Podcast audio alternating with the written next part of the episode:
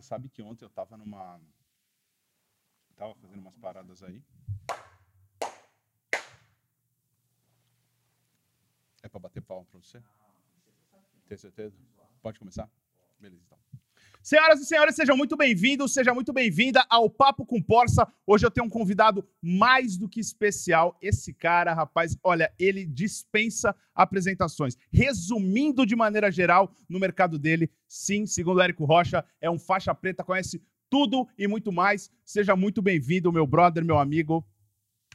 Éder, que prazer ter você aqui, meu velho. Prazer é todo meu. Uma honra, aliás, estar aqui com o Papo do, com o Porça. Porra, obrigado, que, obrigado. Aliás, é um canal lindo, maravilhoso. Eu Obrigado. gosto muito de assistir. E agora eu tô tendo a oportunidade de estar junto. De né? estar Muito aqui legal. dos- do outro lado da câmera. Exato. Que bom, fico feliz, que bom, que bom. Temos aí? Você quer? O que, que você quer? Não, se você acha que deu pra cortar, deu. Vai ficar ruim? Quer que eu faça só o comprimento com ele? É, faz só você de novo. Faz só a sua parte de novo. Eu já nem lembro o que eu falei, mano. Você sabe que eu não tenho roteiro nessa porra. Só, só fala de novo aí. Porque você vai pegar a segunda parte. Por que, que você não pega a primeira? Porque na hora que você terminou de falar, ele entrou muito rápido, entendeu? Tá bom. Você quer que eu faça a primeira? Sem comprimento. É, sem comprimento. E aí depois eu venho Tá bom. Você quer que eu dou um timezinho toda vez que ele falar? Não, não precisa. Foi só agora, porque quando ele termina de falar, fala, "Ah, tô aqui, Entrou muito rápido, né? É. Pum. Aí eu entro. tá, tá, tá. Ah, entendi. A vinheta e depois entra o aperto de mão. Então, ele fazendo agora e parando, eu botei esse tempo. Tá? Tá bom, vou fazer de novo a cabeça. Você quer que tire essa história do Érico ou não? Não, pode Não, deixar. tá por de mim, boa? cara. Não tem erro nenhum. É, tá bom. Manda bala. Beleza. Foi? Senhoras e senhores, sejam muito bem-vindos a mais um Papo com Porta. Hoje eu tenho um cara aqui que, segundo o Érico Rocha, um dos maiores especialistas em marketing digital, é faixa preta, conhece tudo um pouco mais, dispensa comentários, mas o mais importante, foi um amigo que o empreendedorismo me trouxe, eu fico muito feliz com ele, aqui no- na terra do Tio Sam, é muito bom ter esse cara por perto. Valeu, valeu, valeu, valeu. Valeu? Não? É. Beleza? Aí você pega a segunda parte, né? Boa. Eu sempre costumo dizer uma parada assim: ó, existem várias pessoas que, que chegaram no planeta recentemente. Chegaram uma nave espacial, as pessoas estavam em outro planeta. Quem é Éder?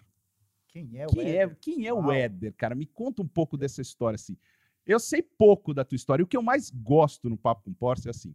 Óbvio, tem gente que eu tenho mais proximidade, eu conheço um pouco da tua história, mas tem muita gente que não conhece. Eu sei da onde você saiu, mas conta um pouco da como é que você veio parar aqui, não aqui nos Estados Unidos, mas fazendo o que você faz hoje, que foi uma grande flipada aí na tua carreira, deu uma mudança. Você era dentista.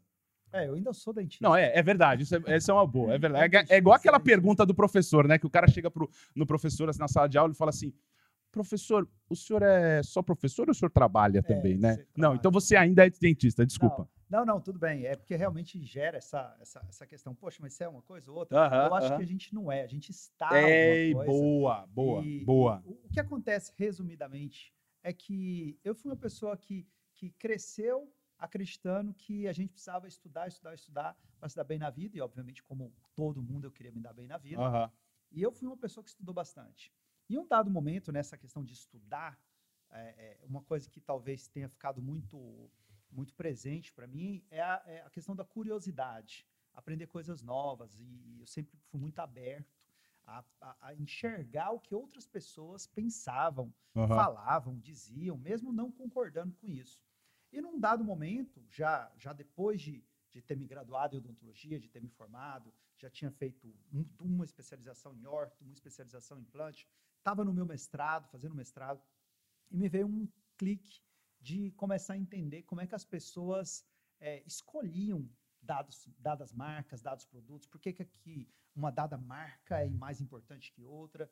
E aí eu caí no mundo do marketing. Você até então não tinha estudado marketing, nada de marketing. Você tinha Nada de seguido marketing. aquela tua carreira Tinha- lá na área da saúde. É, tinha estudado um pouquinho de gestão, aprender a lidar com os pacientes, essas coisas, porque eu sempre vi isso como algo importante, e eu acho importante em qualquer área ter esse, esse lado desenvolvido, uma falha muito grande das nossas universidades Sim. é não preparar o profissional para o mercado de trabalho, simplesmente Uhum. forma o técnico e não forma o cara que é o cara do dia a dia. Uhum. né? E não tem até hoje, né? O cara Até que faz odontologia, ele, ele tem lá alguma aulinha lá de gestão ou de marketing. Tem aquele arroz com feijão, né? Tem, tem o básico, O básico do básico. do básico que, Não- que não tá dá pra ele-. Não dá pra ele gerir uma clínica e ter sucesso. Não, não dá. Não Simples dá, assim. não dá. E aí, nesse universo, aí, durante esse mestrado, eu decidi me matricular num curso de pós-graduação de marketing, Legal. MBA de marketing. E foi muito curioso, porque só tinha eu lá da área de saúde, até o, na entrevista para ser aprovado no- no curso, o diretor olhou para mim e disse, cara, você é dentista, o que que você quer fazer? com Aham, marketing?" aham. Eu falei, cara, eu quero aprender para mim, porque eu acho que se eu aprender marketing, eu vou me tornar um profissional melhor na minha comunicação, melhor na minha apresentação, e isso vai refletir na minha profissão. Aí, beleza, comecei a entrar no marketing, e com o marketing tradicional, livro, porter, aquela coisa toda, eu, um dia eu me deparei com marketing digital, através do Érico, através do Conrado, que na época também trabalhava com isso, Uhum. e outros players que estavam começando e me interessei. Falei assim, cara, legal esse negócio de marketing digital. Como é que eu posso usar isso para mim? Inicialmente, eu comecei a utilizar para mim mesmo, para minha própria Uhum. clínica. E aí eu fazia campanha para atrair cliente, fazia campanha para vender os meus tratamentos odontológicos e aquilo funcionou muito bem. Um belo dia, Isso aí Estava- nós estamos falando de quando? Quando, estamos falando mais de ou menos? 2012, cara. Porra, é, não faz muito 2012. tempo, não, né, não cara? faz. Como é que não? Mas aí vamos abrir um parênteses aqui. Precisamos É. abrir um parênteses, né? Eu queremos É. saber essa parada aqui. Como é que foi que você caiu no funil do seu Érico? Pra onde você achou ele? Na verdade, foi um amigo Pra chamado quem não sabe, Alan você ainda faz parte do Titânio Sim. Platinum do Sim. Érico até agora. Então eu tenho essa curiosidade, tipo, meu, aonde, da onde o cara apareceu pra você pela primeira vez até você ter percorrido toda essa esteira? Sim. Para chegar lá, deixa eu, deixa eu fazer um, uma- um preenchimento do- da história que fica mais interessante. Boa, boa. E quando eu comecei a usar o marketing para mim mesmo, é, um, eu ainda estava no meu mestrado, estava fazendo mestrado, e um belo dia um professor que daria aula no mestrado simplesmente não foi, faltou, teve um problema de saúde, alguma coisa que eu não me lembro mais. E o meu professor orientador ia ter que dispensar a turma inteira. Que para a galera até podia ser legal, Que era boa, já ia pro bar. para ele era Pra ele é péssimo, ruim. porque não ia pegar bem, ia dispensar a turma no, no- na pós-graduação, né? E aí ele não tinha como cobrir aquilo ali. E eu cheguei para ele, já tinha um nível de amizade grande, ele tinha sido meu professor desde a graduação, etc. Falei, professor, eu posso dar uma aula. Aí ele olhou para mim, mas você dá aula? Eu falei, não, é o seguinte, ontem, e realmente, a gente estava numa pizzaria, Aham. conversando com os amigos lá no, antes do, do, do mestrado. E eu comecei, a gente começou a conversar sobre venda de produtos, como que a gente vende, como que a gente apresenta e tal. E Uhum. eu comecei a falar o que eu fazia. E do, do momento em que eu comecei a falar, a mesa que tinha lá umas 10 pessoas começou a fazer silêncio, silêncio, silêncio. E todo mundo começou a prestar atenção no que eu estava falando. Uhum. E eu, eu percebi aquilo, fiquei meio tímido, mas ao mesmo tempo fui embora porque era uma coisa que eu sabia fazer. E eu vi que muita gente não sabia aquilo, que para mim estava meio que natural. Aham. Então, nesse segundo dia, falando com o professor, eu falei: olha, aconteceu isso, eu acho que eu posso dar uma aula sobre como eu gerencio os meus pacientes no caso de implantodontia, que era o, o tema do mestrado. Ele falou: tá bom, vou te dar aula. E aí bateu o desespero, porque eu não tinha material, nunca tinha dado aulas com PowerPoint, com Aham. projetor e etc e tal. E tinha na minha turma muita gente que já eram professores, etc. Eu fui para a biblioteca, tentei montar lá uma, uma apresentação de PowerPoint, não consegui. E na época eu peguei meu telefone, liguei para minha esposa, Aham. falei: Liliane, é o seguinte, me ajuda aí, que eu tô, deu branco, aconteceu. Assumiu uma coisa, bucha aqui Não sei resolver. pra Ela- resolver. E ela me falou assim: Éder, faz o seguinte, vai lá e fala o que você faz, e deu. Faz o teu, fala, conta o teu dia a dia. óbvio. Fala o óbvio. Fala, não, fala o que você faz. É, Fala o que você fez. Aí, aí, beleza, chegou a tarde, abri o meu computador, a turma lá toda sentada, fiquei mexendo ali uns dois minutinhos no computador. Quando a galera começou a prestar atenção que tinha alguma coisa errada, eu fechei o laptop, Uhum. virei pro pessoal e falei, gente, deu pau aqui, vai no gogó. Peguei uma caneta. Propositalmente. É, foi. Não tinha feito Não a tinha, apresentação. boa, não essa é boa. Essa é boa. Foi é só para não chegar lá Ah. falando que não tinha material. Falei, deu, deu pau, vai no gogó.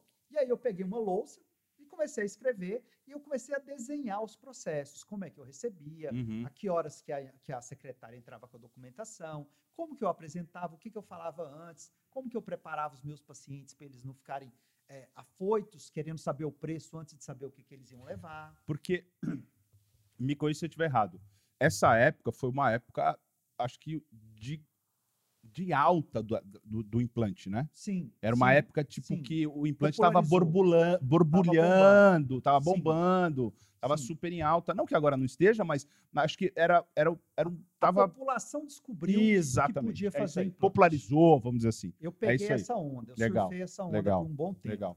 E o que acontece? Essa aula deu bom.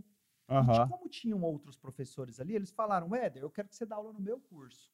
E eu falei, tá bom, vou dar aula no seu curso. E nessa de dar aula em alguns, em alguns cursos, eu comecei a ver que eu deixava a minha clínica eh, parada, Parada. porque eu estava lá. Exército de um minha homem só.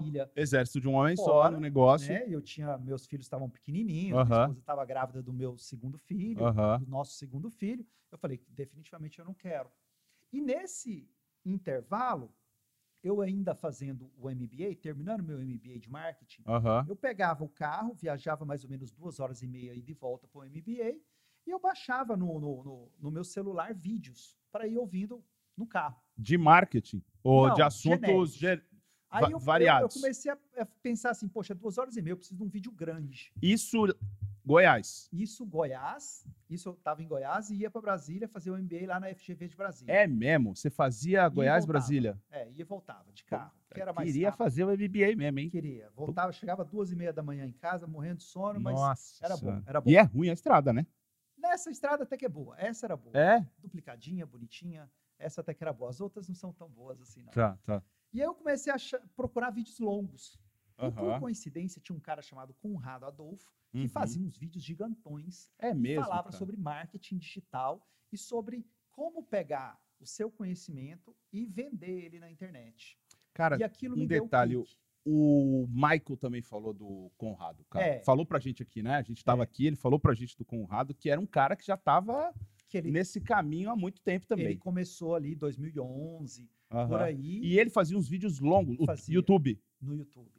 Uns vídeos de duas horas, três horas. É mesmo? Ele, ele não para de falar, não. O Conrado é bom de, bom de garganta. Quando a gente trouxer o Conrado aqui, velho, a gente compra uns 4, 5 cartões e deixa o cara Sim, falar. Deixa mano. aqui, deixa Deixa aqui. falar, deixa falar. compra comida, deixa aqui, tá vai indo. E vai indo. Dá Traz ele pro, pro, pro after hours, pro É. pós-evento. Vai Pós-evento. indo.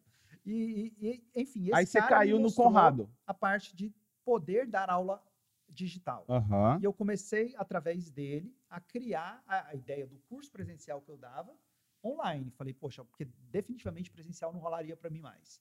Não, não rolava essa coisa de sair, não rolava ficar longe da família, não rolava parar de trabalhar. E eu consegui fazer isso online. Uhum. No meio do caminho, entre conhecer o Conrado e lançar, eu conheci uma segunda pessoa muito especial na minha vida, chamada Alan Pax. Uhum. E esse Alan Pax, que criou um produto digital, que quem é mais antigo conhece, antigo eu digo em marketing digital, né, que é Uhum.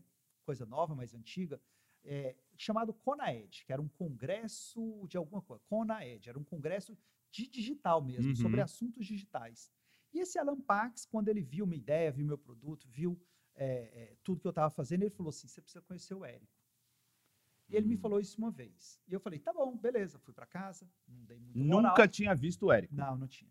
Aí ele me falou a segunda vez: você precisa conhecer o Érico. E eu fiquei meio assim: tá bom, cara, vou pesquisar. Não pesquisei. Terceira vez que ele me falou isso: você precisa conhecer o Érico. Eu falei: tá bom, vou conhecer esse tal de Érico. Aham. E aí eu fui olhar quem era o Érico, vi os vídeos do Érico, entrei no Fórmula de lançamento e uma semana depois tinha um evento ao vivo do Érico. E Uhum. quando eu comecei o curso, aquilo realmente explodiu minha cabeça. Quando foi? Que ano foi isso? Foi 2013. 13. Aquilo explodiu a minha mente. Aquilo fez a fez Muda o jogo, né, cara? Leva pra um outro lugar. É. Que não é. Que você nunca foi. Leva pra um lugar que você nunca foi. Essa é uma. Exato. Aí, aí o que aconteceu? Fui no evento ao vivo, o Érico abriu lá a turma dele do Mastermind, e Aham. eu não pensei duas vezes em aplicar, apliquei, Aplicou na, da- de primeira. de primeira. Fui aceito, aquela época, de, de uma certa forma, acho que, acho que, vou dizer que era mais fácil, mas os critérios para se Claro, entrar claro. era ter um produto, era ter um produto que fosse tivesse tração Aham. e já ter tido algum resultado financeiro com ele. Aham. E eu cumpri aqueles requisitos, e fora disso tem ali uma análise de. de para saber se, se você é uma pessoa que vai ajudar o grupo. Uhum. Basicamente isso. Você tem garrafa para vender. Se você Mais tem alguma menos, coisa para é. botar em cima É, da Você mesa. bota lá, né? Claro. E, e- eu tive essa, essa oportunidade. Vendeu uma casa, ele foi lá vender uma casa que ele tinha uma propriedade e entrou no Platino do Érico. Hipotecou a, a pro- propriedade familiar inteira, né? E aí entregou a escritura pro Érico Entregou e, e pegou, entrou no, no E. Enfim, deu super certo. Claro, De lá para cá, eu continuo lá. continua. continuo lá crescendo e ao longo disso ó, eu desenvolvi mais ainda essa estrutura de ensinar profissionais através da Uhum. internet e hoje a gente ensina não só os nossos profissionais através daquele que era o conteúdo de gestão e marketing que vinha lá atrás que começou comigo que até hoje faz parte da nossa empresa mas também outros profissionais então a gente tem outros professores na área de harmonização facial na área de cirurgia na área de, de macro e micronutrientes do corpo, de exames laboratoriais, que são, assim, é, produtos que, justamente, a gente falou de uma, de uma coisa que vai fazer bastante sentido, que vem complementar uma própria falha de formação das pessoas nas universidades. Uhum. As- todos os nossos produtos, quando eu analiso eles assim na mesa, eu vejo que ele está cumprindo o papel de Tá somar numa formação que foi feita há muitos anos atrás, um currículo defasado, que as pessoas estão lá aprendendo até hoje, e quando chegar no mercado, alguém vai querer questionar ele sobre Uhum. como- por que que ele está cobrando o que ele está cobrando, e às vezes ele se engasga e não sabe o que falar. tá preparado, né, cara? E Então, eu a vejo isso isso em aí. diferentes segmentos. Sim, No, no de saúde, nem se fala. Nem se fala.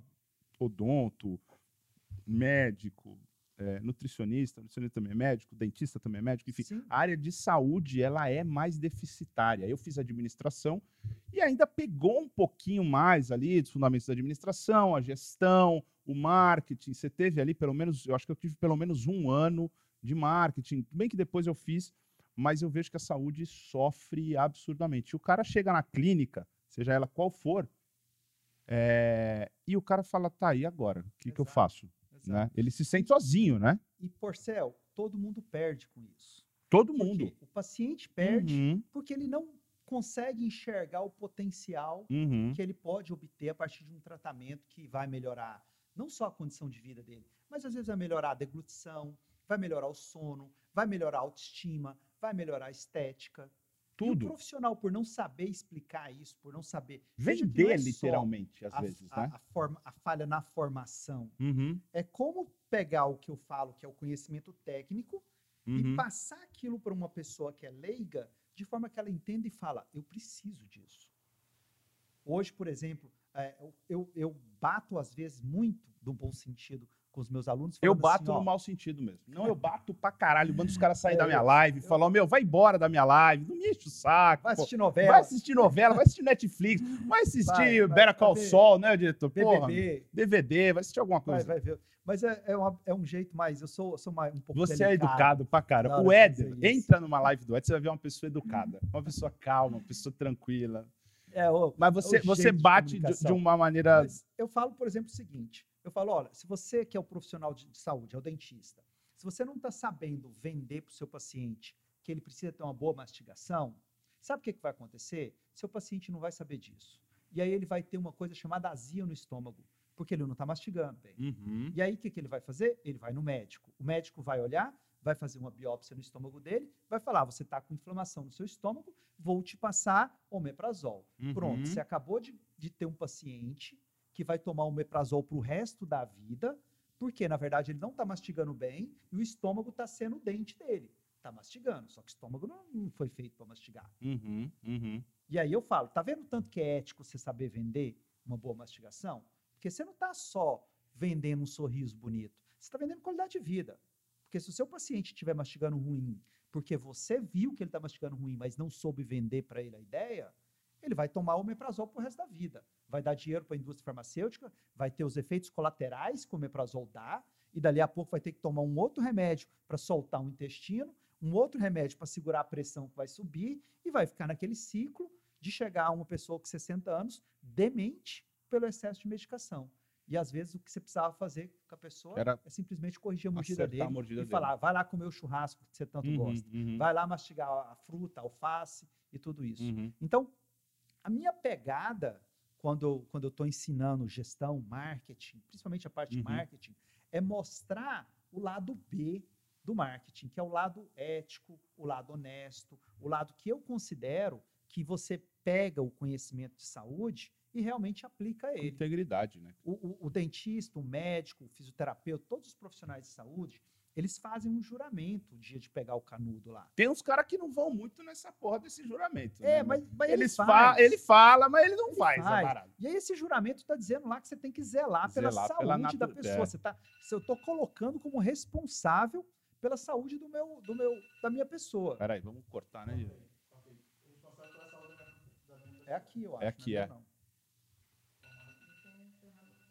4 e meia. O que, que Ah. acontece 4 e meia? Quatro e meia é meu lanche da tarde. Tomara que. Mas acho que ele dá uma pausa aí. Você tem que desligar ele, senão ele vai entrar em snooze aí.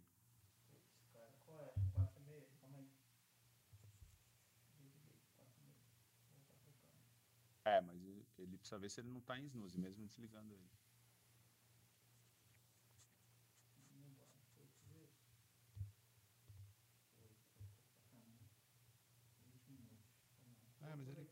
Tá bom. Começa de novo. Ah, Show de bola. daqui. É.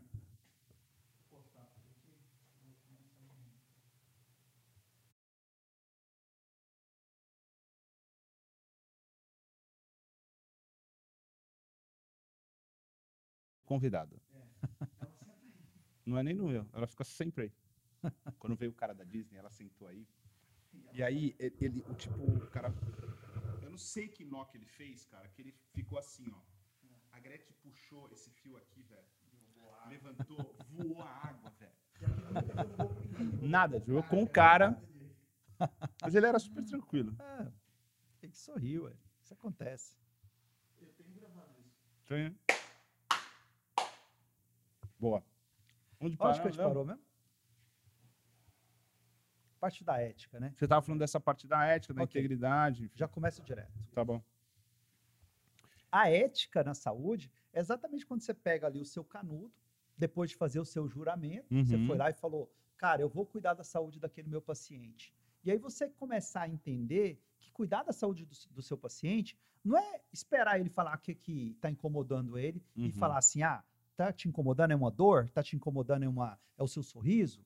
Ah, então eu vou tratar o que está te incomodando. Não, é você olhar para ele e falar assim: como é que eu posso fazer a vida dessa pessoa melhor? Uhum. Como é que eu posso trazer mais qualidade de vida para ele? Será que ele está dormindo bem pelo que eu vejo no olhar dele? Será que ele ronca e eu posso criar um aparelhinho aqui que vai melhorar o pos- posicionamento da mandíbula dele? A esposa dele vai ficar mais feliz, ele vai ficar mais feliz, ele vai acordar melhor, tudo vai ser melhor na vida dele. Então, a busca do marketing que hoje eu prego, e realmente é uma bandeira que eu resolvi Você levanta na literalmente. Aham. é assim, cara, vender é ético, porque quando você aprende a vender, você está vendendo qualidade de vida. E hoje, o que todo mundo busca é qualidade de vida.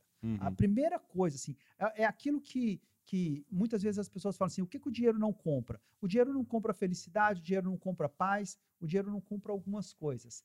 E muita gente não percebe que a qualidade de vida é algo que você consegue vender, é algo que as pessoas estão dispostas a pagar muito bem por ela, e pouca gente sabe ver as oportunidades. E aí fica querendo vender restauração, querendo vender implante. Uhum. Eu não vendo implante, eu nunca vendi implante. Se eu vendi, até assim, se eu vendi, eu não me lembro. Mas o que, que eu vendia? Eu vendia uma boa mastigação. Sim. Eu vendia a pessoa comer o churrasco que, Que é a gosta. grande história, que aí a gente já vai pegar uma carona nessa. Vamos entrar nessa rodovia, que é. O cara não quer o furo, ele não, na verdade, ele não quer a furadeira, né, mano? Ele quer um quadro pendurado. Exatamente. né? E aí, entrando nessa, e essa é uma, é uma escola muito forte do próprio Érico, o Érico fala muito sobre isso, né? E se você, você é um cara que eu considero que chegou lá. Sério mesmo, cara, eu te Obrigado. respeito muito por causa disso, porque você tem muito exemplo de sucesso, eu não estou falando por conta do Érico especificamente. Não é isso, eu respeito muito o trabalho dele. Por que, que eu falo isso? Eu gosto muito de falar que é, tem um trecho de uma música do Frank Sinatra que ele fala: If, if you can make it there, you can make it anywhere, que é a New York, New Exato. York. Né? Então, assim, cara, você está aqui, você está fazendo o seu trabalho de maneira primorosa daqui, que é Uhum. difícil, né? A gente que mora nos Estados Unidos sabe que é muito difícil. É, tudo bem, o seu público está muito forte no Brasil, assim como o meu também, assim quem assiste a gente. Hoje, se- 75% do meu público está no Brasil. Então, você é um cara que chegou lá, você é um cara que. E, e- e- e continua chegando e ultrapassando, eu diria. Porque, porra, você continua estudando, eu vou na tua casa, tem livro novo, Tem. você me recomenda livros novos. Você acabou de ir para o CIOSP agora, palestrou, que é o maior congresso, não acho que não só do Brasil, acho que América Latina, Ele né? é o maior da América Da Latina. América Latina. Dizem que é o maior do mundo, mas eu ainda não confirmei essa informação. É, mas ele é muito grande. É eu já muito fiz o CIOSP como agência e é super respeitado. É, e aí eu, eu te, pergunto assim, cara, quando você olha para tudo isso, você planejou isso? Você falou, ó, puta, eu quero seguir nesse caminho aqui, eu quero trilhar esse caminho aqui na minha carreira. Eu- você planejou essas. Porque você, é- você foi alavancando o seu negócio, alavancando é, o seu conhecimento e continua fazendo isso. Hoje é mais fácil falar assim: ah, não, tudo bem, agora eu me planejo, faço aquilo. Mas lá atrás, quando você falou, puta, ó, terminei minha, minha, minha faculdade, vou planejar agora. Você planejou essa história? Eu, eu, quando eu ainda estava na faculdade, ainda estava na graduação, o que eu tinha de planejamento é que eu queria ser professor. Eu queria dar aula. Ah, você teve esse planejamento. Não, Mais eu do que. queria. Não, mais essa vontade, mais do que ter uma clínica. Porque Sim, sim. mais do que ter uma clínica. Sim, eu Ah, queria então- dar aula. Ah, que legal. Assim, eu queria, eu queria seguir carreira universitária, mas é algo compreensível porque é, a universidade que eu cursei, ela é uma universidade que de certa forma ela ela dava assim, ela glorificava muitos professores. Uhum. Tinha aquele professor que passou a vida inteira na faculdade, fez o doutorado e o pós-doutorado, e escreveu tantos artigos. Vida acadêmica. É, mesmo. E aquilo, assim, era uma coisa que eu achava muito legal, Uhum. aquela, aquela convivência.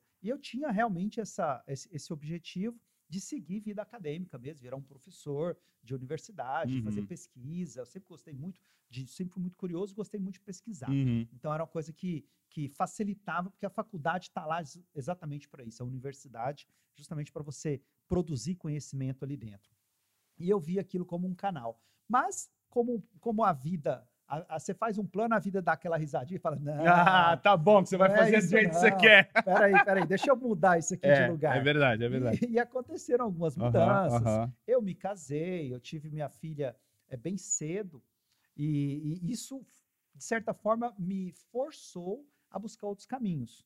Só que, a, num dado momento, como eu, como eu realmente, eu, eu, é, de uma forma humilde, eu posso dizer que eu me dediquei bastante, independentemente do que eu estava fazendo, aquilo começou a gerar resultado. E, um- e- e a partir do momento que você começa a ter resultado, o que acontece é que mais oportunidades chegam até você. E aí te dá uma coisa que é bem legal, que é liberdade de escolha. É isso, é, isso Aí- é, não tem preço, né? Aí você começa a pensar, tá, eu posso seguir o caminho A ou o caminho B, mas eu tenho duas opções. É. Antes não, por exemplo, eu tinha, eu quando eu abri o primeiro consultório que eu abri, cara, tinha que dar certo, era aquilo ali. É, aquele era o plano A, B É, e C, é, né? Aquele era o plano A, o plano B e o plano C.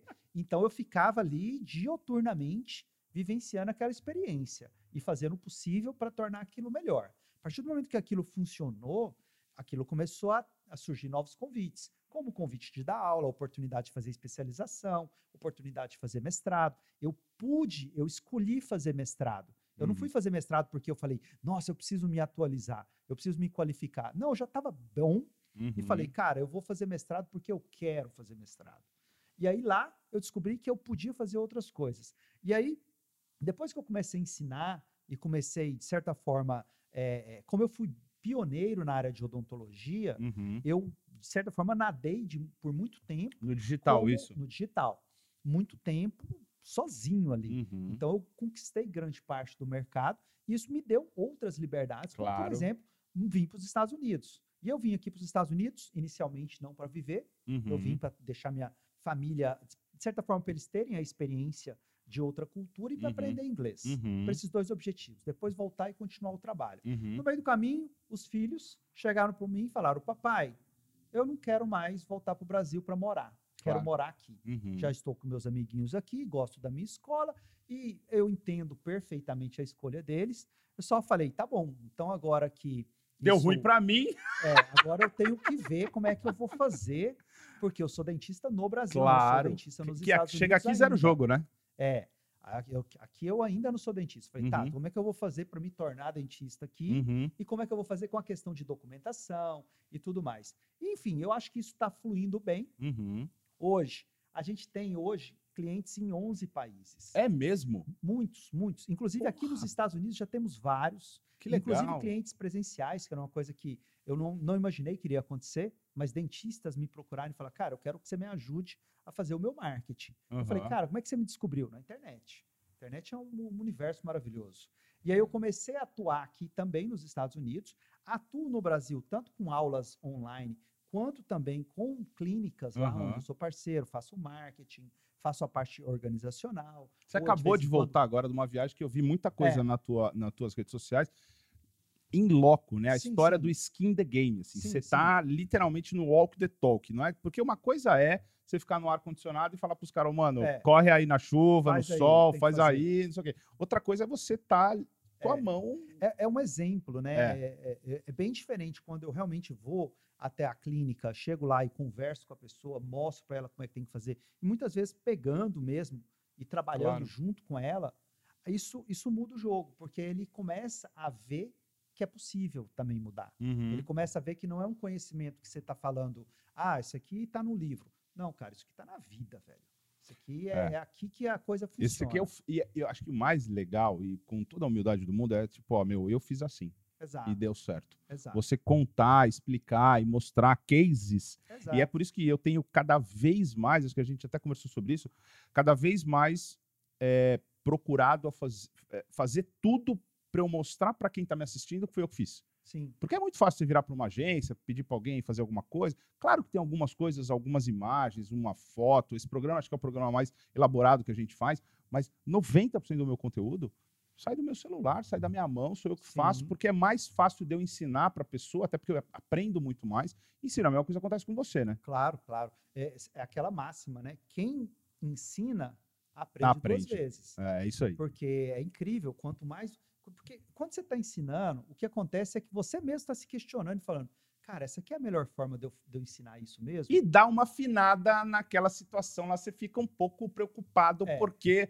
vai que dá errado, né, mano? Exato, você se preocupa. Principalmente quando faz ao vivo. Eu faço muito ao vivo, eu entro ao vivo toda semana e eu falo, puta, vou dar uma testada nessa merda. E tem hora que não dá pra testar, velho. Porque você vai, ter, vai testar alguma coisa, é ao vivo, alguém te joga uma pergunta, você fala, meu, será que eu vou Como é que eu saber? saio daqui, né? Exatamente. E Exatamente. Eu, eu, eu lido com isso com muita facilidade. Primeiro porque é, eu busco, busco muito me informar sobre o que eu estou trabalhando.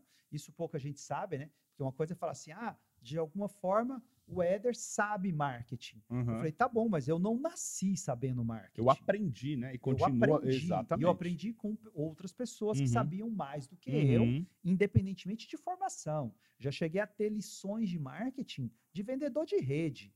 que O cara realmente sabe vender pra caramba. Já cheguei a ter é, é, é, ensinamentos de pessoas que estão vendendo coisa na praia. O cara fala, não, quando eu vendo um, eu consigo oferecer dois ali pro cara e o cara compra mais do que se eu oferecer três de uma vez só. Eu falo, caramba, é uma experiência prática. É. E por outro lado, você tem experiência teórica, que é você, você lê uma revista como a Harvard Business Review, Uhum. você lê algumas revistas da Quintessense, várias revistas que, que trazem pesquisas. Então você pega a pesquisa, pega o conhecimento prático, começa a testar aquilo tudo. De vez em quando você vai errar, e errar também é aprender, Muito. porque quando você erra, você não sabe exatamente onde você errou. Então você acaba revisando. Se são sete passos, cara, eu vou revisar os sete passos. Uhum. E talvez o erro foi no terceiro, mas eu vou passar os- o pente fino em todos. E aí Uhum. eu acabo reforçando positivamente aquilo que foi aprendido. Uhum. Eu acho que dessa forma a gente acaba assim aprendendo muito mais e tendo muito mais capacidade de levar o conhecimento para frente. Eu acho que a melhor forma de se aprender é mais ou menos como a gente está fazendo aqui. Uhum. Senta, conversa. Eu, eu, eu até ouvia muito isso quando eu estava no mestrado, do, porque o professor vai lá e dá aula, né? Tá, tá, dá aula e etc. Aí depois geralmente tem um barzinho, uma cervejinha. Quando você senta lá, ele te conta o segredo do implante dele que fica bem posicionado. O segredo Uhum. que ele usa para a gengiva ficar legal. E às vezes o segredo ele conta em 15 segundos. É isso aí. É isso aí. E às vezes uma aula inteira não saiu, não Não, saiu, saiu aquele ali. Saiu conhecimento. ali. E eu acho isso fantástico, né? Uma Uhum. forma, conhecimento se transmite muito mais Claro. No no, bate-papo, né? bate-papo, ouvindo, conversando, do que de outras formas que Uhum. são mais tradicionais. E aí, você, hoje, por exemplo, você, por. é, e aí eu quero que você me conte um pouco, porque, obviamente, do que você pode contar, mas como que funciona, como que é. Porque todo mundo tem a curiosidade de saber como é o, o, o mastermind do Érico, como é ser um faixa preta do Érico. É, só que antes da gente chegar aí, porque quem tá lá já tá num nível um pouco mais elevado, já passou no Insider, para quem não sabe, o, o- o mastermind do Érico é, é, é o Titânio Platinum, né? Aham, Platinum Titânio, Platinum Titânio. Ah, não vamos voltar lá para trás, quando um era isso, outro era Sim. aquilo, mas falando de hoje. Só que antes tem um Insider, Sim. E mesmo antes do Insider, eu quero chegar antes do Insider, que a grande base da pirâmide, porque eu falo que assim, a- a revolução que a gente está vendo nas redes sociais, a gente nunca viu igual, e eu acho que a gente não vai ver outra, outra revolução como essa, é, com a idade que a gente tem. Porque, velho, mudou tudo. Sim. Mudou a maneira de fazer tudo depois que saiu Facebook, Instagram, YouTube. Mudou o jogo, velho. Mudou Sim. o jogo para várias profissões, nasceram várias profissões, morreram outras profissões e assim vai. Só que a grande base da pirâmide está começando. Então, Sim. eu tenho certeza que tem um monte de dentista que está assistindo a gente, nutricionista, personal, vão pegar da área da saúde ou não, cara. A mulher que faz bolo, o mecânico, a pessoa que tem uma loja de roupa, uma pessoa que tem uma loja de, eh, de bijuteria, um, perso- um, um coach, que tá ali com isso aqui na mão, que é a maior ferramenta que a gente tem, e não sabe por onde começar. Por onde o cara começa a fazer esse tal desse marketing digital. Eu acho que a primeira coisa a fazer é buscar referência. Eu acho que isso faz uma diferença muito grande. Se a gente pegar, por exemplo, assim, ó, como que eu, eu vou aprender a fazer um bolo? Poxa, eu não sei fazer bolo. Primeira coisa, eu vou ver se tem uma receita de bolo. boa. Aí, vamos supor que na receita de bolo está escrito lá farinha branca. E eu não sei o que é farinha branca. Poxa, então eu tenho que fazer um asterisco ali e falar, eu tenho que aprender o que é farinha branca. Uhum. Tem lá, é, outra coisa que é muito comum, descansar a massa até dar o ponto. Cara, isso Porra, é grego. rolou a subjetividade Como geral, que é né? dar o ponto? O que, Dar que é dar o o que, que é o ponto? ponto para mim? O que, que é o É. ponto para você? Então você tem que buscar naquela pessoa que, que fez aquela receita o que, que significa aquilo ali. Uhum. E aí, dessa forma, você começa a desconstruir a receita. Uhum. Eu acho que o aprendizado, ele vem, ele vem em camadas, esse é um primeiro ponto. Cebola, ele né? não que a gente é- costuma é. dizer. Ele não é rápido, e, e o conceito de rápido pode variar para as pessoas, mas quando eu digo rápido é para você sair do zero e chegar na maestria de uma pessoa que pode ser considerado um mestre naquela, naquela operação ali, ele não é rápido. Mas a boa notícia é que tem sido cada vez mais rápido a ascensão para chegar lá. Porque quando você consegue aprender com quem já passou pelo caminho, você Sim. consegue aprender mais rápido. E Quando você muitas vezes alguém, quem né? está lá no, no, no high-end da coisa, que está muito avançado, essa pessoa às vezes está dois, três meses para descobrir uma coisa que em uma semana você consegue aplicar depois que a pessoa descobriu. Antes dela descobrir, ninguém sabia. É o descobriu. famoso pulo do gato. O cara te Exato. conta o pulo do gato. E, aí, e de, de pulos em pulos, você acaba fazendo uma, uma construção mais rápida um no seu atalho, né, conhecimento. cara? É. O que eu, o que eu acredito muito é, primeiro, buscar é, é, essa, essa estrutura da receita de bolo, e, e, e eu não vou deixar isso de forma superficial, como, como se fosse algo simplista, Uhum, mas na verdade a receita de bolo nada mais é do que um protocolo que uhum, funciona. uhum. Então, Que é muito usado. Na saúde. É, A história da saúde, do protocolos. protocolo na saúde, eu falei assim, meu, É. o cara entrou infartado no hospital. Então é, nós vamos fazer. protocolo O é protocolo esse. é esse. Nós vamos fazer o passo 1, um, passo 2, passo 3, passo 4. Não dá pra você pular pro 4. Não, nem deve. Esse nem deve. A aí o cara já morreu, é, né, Se meu? você pular, o cara infartou. né? Então, a ideia é, poxa, primeiro aprende o básico. Uhum. Aprendeu o básico, aí sim, e, e, e não só aprendeu, aprendeu a fazer o básico, porque aprender, decorar é diferente de fazer. Tipo, eu aprendo uma receita de bolo, posso pegar uma Executa. receita de bolo, mas, poxa, vai lá e faz o bolo. Faz o bolo. Vê se vai queimar, vê se vai o ficar bolo. cru. Ficou bom o bolo? Poxa, agora que ficou bom e eu repito isso e consigo fazer várias vezes, e eu realmente posso dizer, é, eu acho que eu sei fazer um bolo. Uhum. Não precisa ser o melhor boleiro do mundo, mas eu sei fazer o bolo. Peguei a receita, Agora eu executei. posso me dar a- a- ao luxo de incrementar o meu bolo. Então eu posso buscar, será que fica bom com a massa diferente? Será que fica bom se eu botar um grão? Será que fica bom de eu inovar? É, é a famosa inovação. Uhum. Então eu acho que para começar, a primeira coisa é ter a sua referência, e aí vai um parênteses que é muito importante, que é realmente é, buscar referências que são é, que são verdadeiras. Uhum. Porque, in- ainda mais com a internet, num universo onde você consegue comprar seguidores e, e- e, enfim, fica uma coisa meio, meio difícil de entender quem que é realmente autoridade, quem não é, onde todo mundo se diz especialista Uhum. em alguma coisa, eu não estou desmerecendo, mas há uma banalização da Sim. palavra especialista e, e- e realmente enxergar quem é essa pessoa. Buscar histórico, eu acho que é uma coisa fantástica. Porque Uhum. o histórico é aquilo que, poxa, você não apaga o passado, mas o histórico ele diz muito sobre quem você é hoje. Uhum. Poxa, se. se, se vou, vou- vou dar um exemplo aqui que às vezes acontece comigo. Acontece comigo de amanhã, aconteceu aqui, amanhã, amanhã hoje, apareceu um colega e o colega vai falar assim: não, agora eu sou especialista em marketing para dentista. Aí eu falei: ah, é mesmo? Você é especialista? Por quê? Não, porque eu, eu sou especialista. Acordei hoje e resolvi que eu sou e especialista. aí eu começo a gravar vídeos porra. Uhum. pegando vídeo de outra pessoa e copiando aquele vídeo e falando exatamente igual. Uhum. E você treina a falar, treina a Uhum. falar Uhum. parecendo autêntico, Uhum. mas aquela, aquela, aquela referência é verdadeira? Poxa, puxa o histórico, porque talvez semana passada a pessoa estava falando de outra coisa totalmente diferente.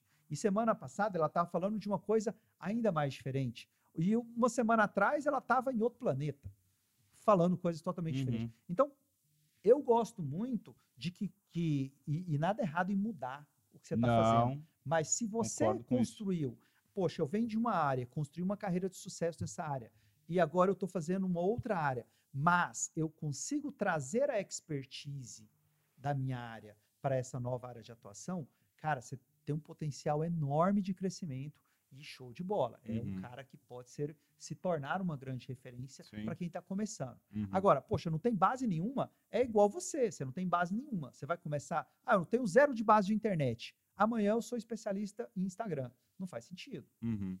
Eu tenho que começar de alguma coisa. Então é modelando, é aprendendo com pessoas mais Estudando. experientes, é conversando, é estudando, é pôr a mão na massa, é tendo humildade de olhar e falar, putz, aqui eu errei, mas deixa eu aprender. Aham. E ass- assim a gente vai crescendo. Todo mundo que se quiser começar na internet hoje, a primeira coisa que tem que começar é fazendo. E a segunda coisa é, poxa, mas eu vou fazer a partir do quê? Aqui eu estou vendo seu caderno que tem umas anotações. Provavelmente essa anotação é importante, que senão não estava aí. Uhum. Então coloca um roteiro para você seguir. Coloca um passo a passo. O que, que eu preciso aprender primeiro? Preciso aprender primeiro o que, que é a receita do bolo. Depois eu Uhum. preciso aprender o que é a farinha branca. Depois eu tenho que aprender o que que é o ponto da massa. E aí a coisa vai Evoluindo. desenvolvendo e naturalmente você vai sentindo o resultado. Uhum. E aí, junto com isso, você ganha confiança, você ganha reconhecimento, e, e- porque o, o, o resultado, ele nada mais é do que a consequência do trabalho. O, o que muitas pessoas esperam é, ah, eu quero ganhar dinheiro com a internet. Cara, o dinheiro é o resultado. Que, Exatamente. o, o termo ganhar dinheiro é ruim. Uhum. Eu não gosto. No Brasil, as pessoas falam muito ganhar dinheiro. É. Nos Estados Unidos, a pessoa fala muito o fazer dinheiro, né? O Uhum. make money. Make money. É Isso. diferente, totalmente E o diferente. conceito é muito diferente, porque Uhum. quando você, você começa a entender que você não está ganhando dinheiro, mas você está Uhum. fazendo dinheiro, a ideia do trabalho muda. A ideia, a concepção do que, que você vai fazer muda. Porque ganhar dinheiro parece que alguém está só me dando. Então eu Uhum. preciso criar uma oportunidade para a pessoa me dar dinheiro. E essa é Uhum. uma ideia falha, que abre espaço para pessoas até, muitas vezes, ir na borderline ali da honestidade. Uhum. Agora, quando você fala em make, make money, fazer o dinheiro, Uhum. você realmente tem que criar a estrutura para que as pessoas queiram consumir aquela, aquele conhecimento, aquele produto, Sim. qualquer coisa que você, enfim, sabe que as outras pessoas precisam. Uhum. E tudo. Hoje em dia, assim, a complexidade do universo está tá gigantesca, isso é ótimo, porque abre mercado para N. É, a gente, você estava falando de profissões, né? Uma profissão que eu vi recentemente agora é o próprio, o próprio assistente virtual, pessoa que ajuda você nas redes sociais. Uhum. Era uma profissão que não existia há Não existia. tempo atrás. E eu pensando sobre isso, Ó, vou dar um spoiler aqui. Boa! eu spoiler. pensando sobre isso aqui, hoje eu estava gravando um áudio para um colega desenvolvedor de software odontológico Aham. e enquanto eu gravava o áudio eu tive uma ideia. Eu falei, caramba, eu tenho um curso que chama secretária gerente, que aham. forma a secretária para que ela forma dentro da filosofia de trabalho que eu ensino. E eu olhei, eu vi, eu vi que o secretário gerente ele precisa ser evoluído. O que eu posso criar é o secretário gerente como uma nova profissão, porque os profissionais de saúde estão precisando disso. Falei, cara, o secretário gerente ele era vendido para o dentista comprar para a secretária dele. Eu falei, opa, peraí, eu tenho que mostrar que isso é uma nova profissão. Porque tem um monte de dentista precisando de secretárias eficientes, não encontram porque os cursos tradicionais são ineficazes na prática. Uhum, Pode ser ótimo na teoria, pode ter ótimo professor, não é crítica de jeito nenhum. uhum. Mas na prática, o que, o que a secretária precisa é aprender a vender, é aprender a comunicar o trabalho do, do- do doutor do jeito certo, Uhum. é aprender a receber o paciente com um sorriso agradável, é aprender a, a ouvir muito mais do que falar para o paciente sobre como o paciente deve ou não fazer.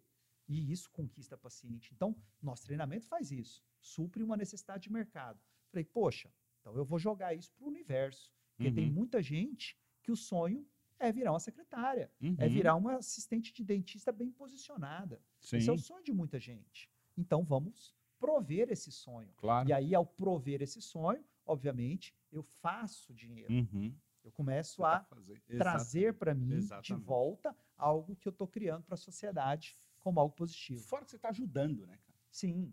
Sabe, eu acredito muito nessa história de estar ajudando, de estar criando essa profissão.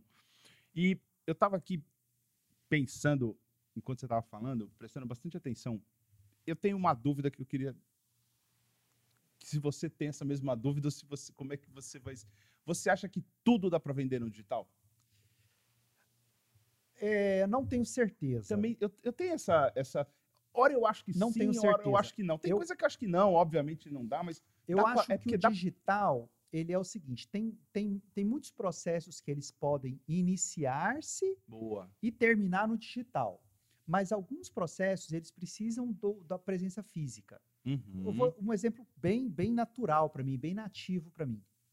Eu tenho um curso online onde eu ensino o dentista a vender, a gerenciar o consultório dele. Uhum. Esse curso ele começa online e termina online. A pessoa tem todo o ciclo de envolvimento via internet. Ela literalmente não precisa da minha presença física. Uhum. Mas eu, durante muito tempo, utilizei o sistema online, exatamente como se prega hoje, que é fazer anúncio, levar esse anúncio para uma página, nessa página fazer uma promessa, por exemplo, saiba como eh, ter os seus dentes de volta em 48 horas. Por exemplo, coloque aqui o seu dado que eu vou te enviar um e-book, um Uhum. material, um PDF sobre como que é o meu processo de trabalho. E eu mando isso para um paciente, obviamente, que é um cara interessado nisso. Né? Você pessoa já jovem de pré-selecionou. 20 anos que tem todos os dentes funcionar. saudáveis, ela não precisa disso. Mas às vezes a pessoa de 60, 55 anos que perdeu os dentes e está à procura daquilo ali, ela vai olhar e falar: Poxa, eu quero saber como ter meus dentes de volta em 24 horas. Uhum. E aí eu vou e mando para ela, já peguei o contato dela, e já mando para ela um material bem ilustrativo, explicativo, e continuo mantendo aquele relacionamento por um bom tempo, por dias, e todo o relacionamento eu estou falando assim, ó, Dona Maria, vamos supor que seja Dona Maria. Dona Maria, tá com alguma dúvida? É só me responder esse e-mail aqui com o seu telefone que eu vou ligar para a senhora. Essa então- foi a maior dica que você já me deu. É, então, isso é bom. Essa foi a maior dica que você já me deu. Isso é bom. Aí a dona Maria manda de volta o telefone. Poxa, minha secretária vai ligar. Eu vou ligar se eu não tenho secretária. Se eu, se É eu tenho tempo aí. livre. É Eu não vou deixar aquilo ali de, ah, eu sou o doutor, não ligo para Não. o paciente. Eu ligo.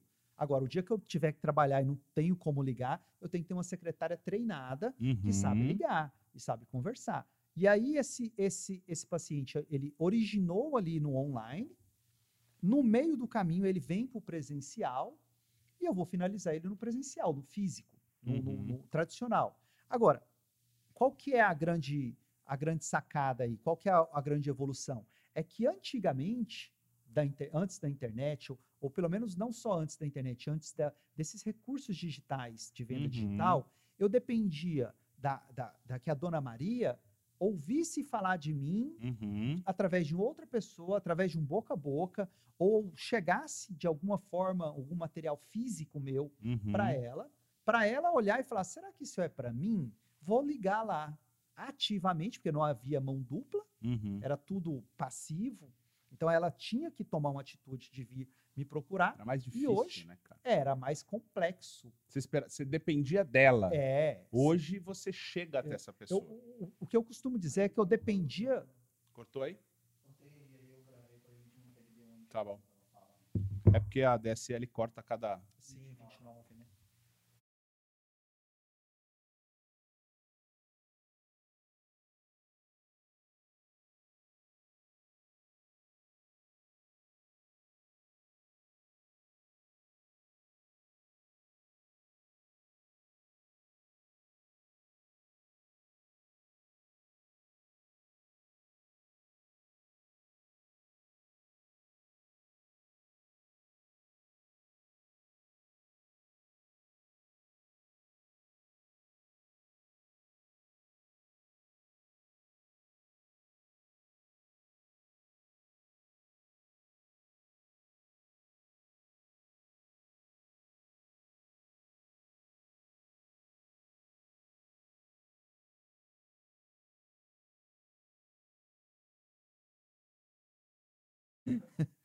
Nossa, isso aconteceu. A hora que se puder, você fala. Aconteceu comigo ontem, cara. Gravei uma aula inteirinha, tava sem pilha no, no, no- no- No microfone. microfone. Puta, que- eu não gosto de microfone com pilha, 30 cara. minutos de Puta, gravação. eu não gosto de perdi. microfone com pilha. Mas enfim, Bora. vamos lá.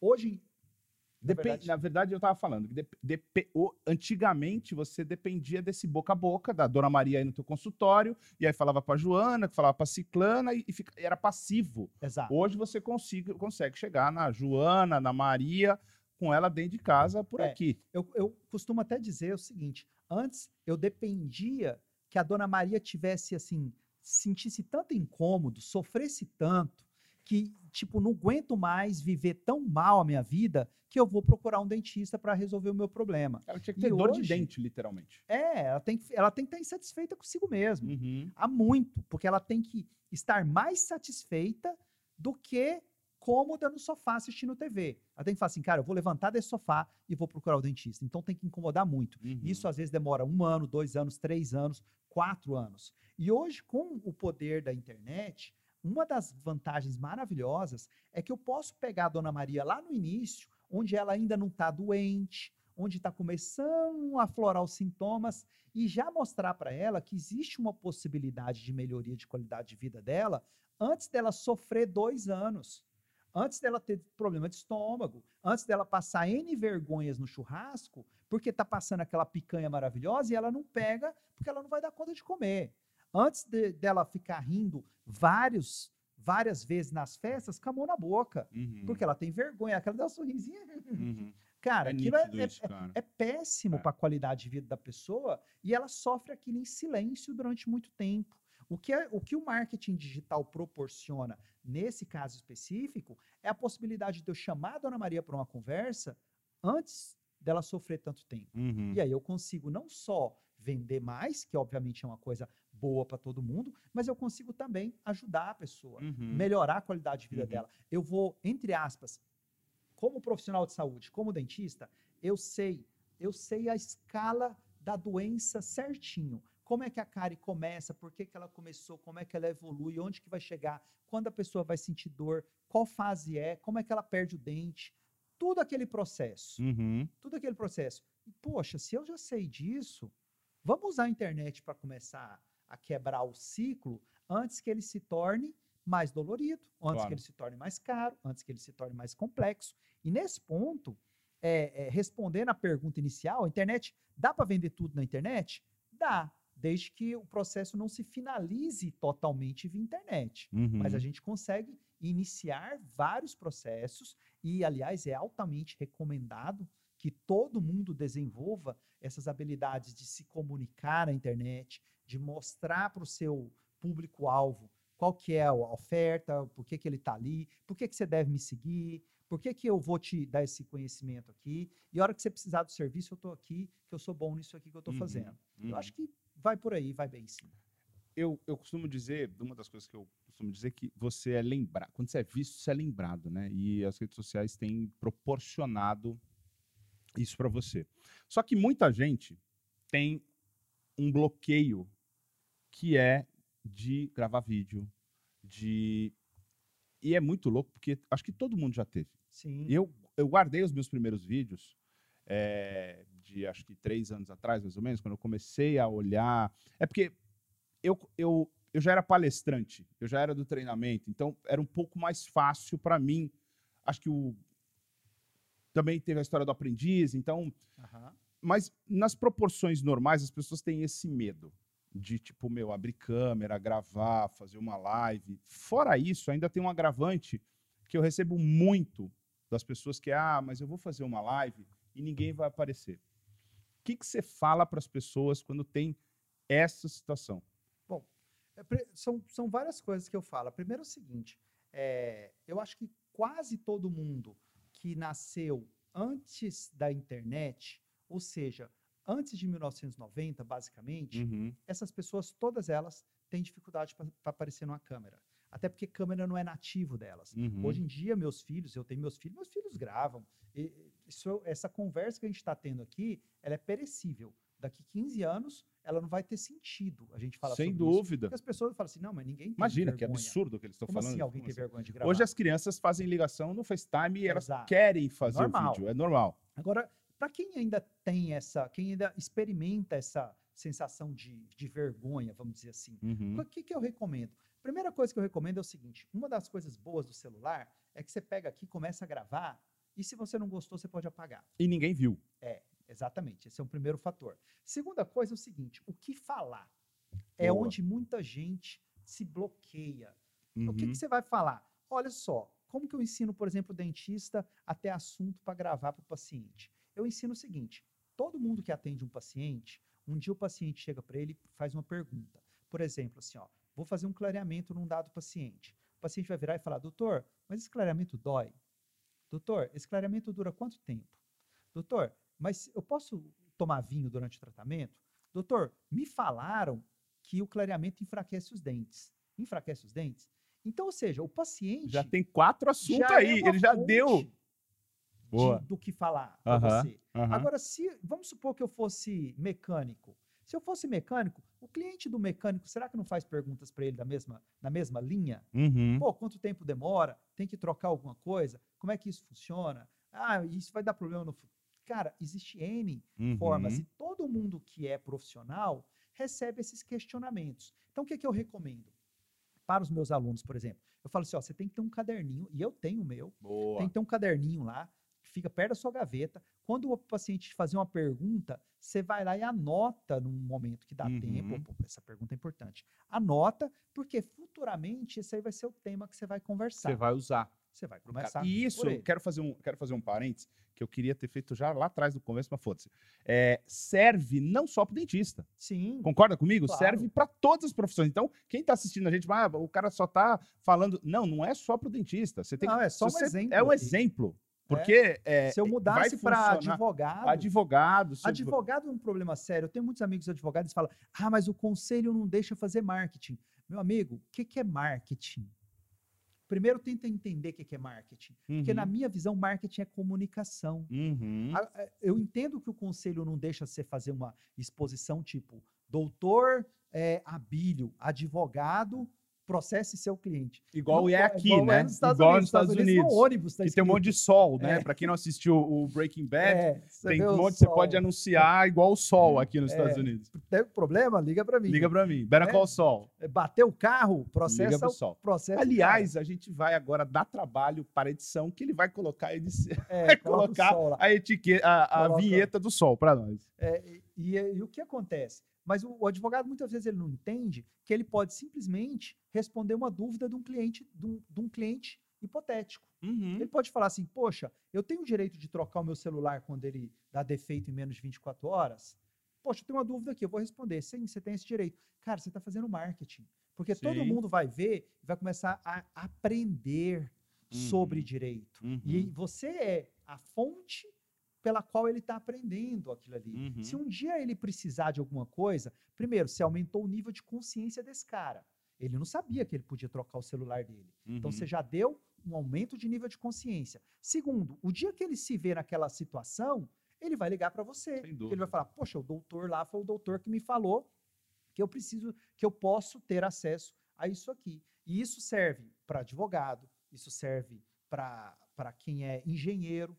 Poxa, você é engenheiro, você tá, engenheiro fica putaço da vida, porque tem os caras que fazem os projetos desenhados lá, não dão muita atenção e o cara fica meio chateado com isso. Pô, você fica chateado? Como é que você vai combater isso? Ficar reclamando, fazendo denúncia nos- no, no conselho que não, não funciona na prática? Não, meu amigo. Vai para a internet, começa a falar sobre o projeto, começa a falar, não de forma técnica do Uhum. projeto, mas por que, que você precisa ter um engenheiro? Qual que é a diferença não ter, um- engenheiro e não ter um engenheiro?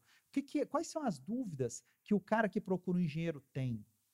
E aí você começa a explicar as coisas e as pessoas vão tomando níveis de consciência, e à medida que ela toma nível de consciência, ela para de achar que o serviço da outra pessoa é menos importante.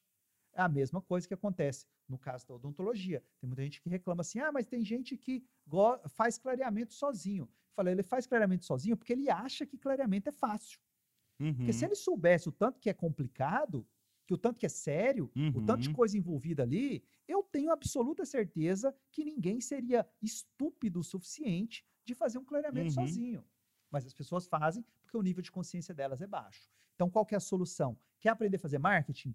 Eleva o nível de consciência do seu avatar. De conhecimento, entrega conteúdo pro É. Quanto cara. mais ele tiver isso aí, mais ele vai precisar de um Uhum. profissional e vai querer pagar bem por ele E vai te trazer autoridade, né? Também. Vai te trazer autoridade, porra, mas aquele cara conhece desse negócio. Exatamente. Então, da mesma maneira que você está gerando conteúdo, você está gerando uma autoridade para você, um reconhecimento para você, um share of mind que a gente fala, que é do Sim, tipo, porra, meu, eu tô lembrando aqui desse cara, toda hora ele me vem, me fala do clareamento, ou ele me fala da dieta, ou ele me fala do exercício, ou ele me fala da rede social. Porra, mas o cara é um cara. E aí a audiência, e aí eu quero contar um, um, um caso bem específico aqui, a audiência começa a te reconhecer como tal. Sim. Porque confessando o negócio lá atrás, você vai se encontrando, né? Você falando muito, eu, eu, eu me vejo nessa jornada. Então, é, porque eu comecei a estudar é, rede social, marketing digital, eu já venho de um. E aí eu fiquei mais tranquilo que você, quando você falou assim, pô,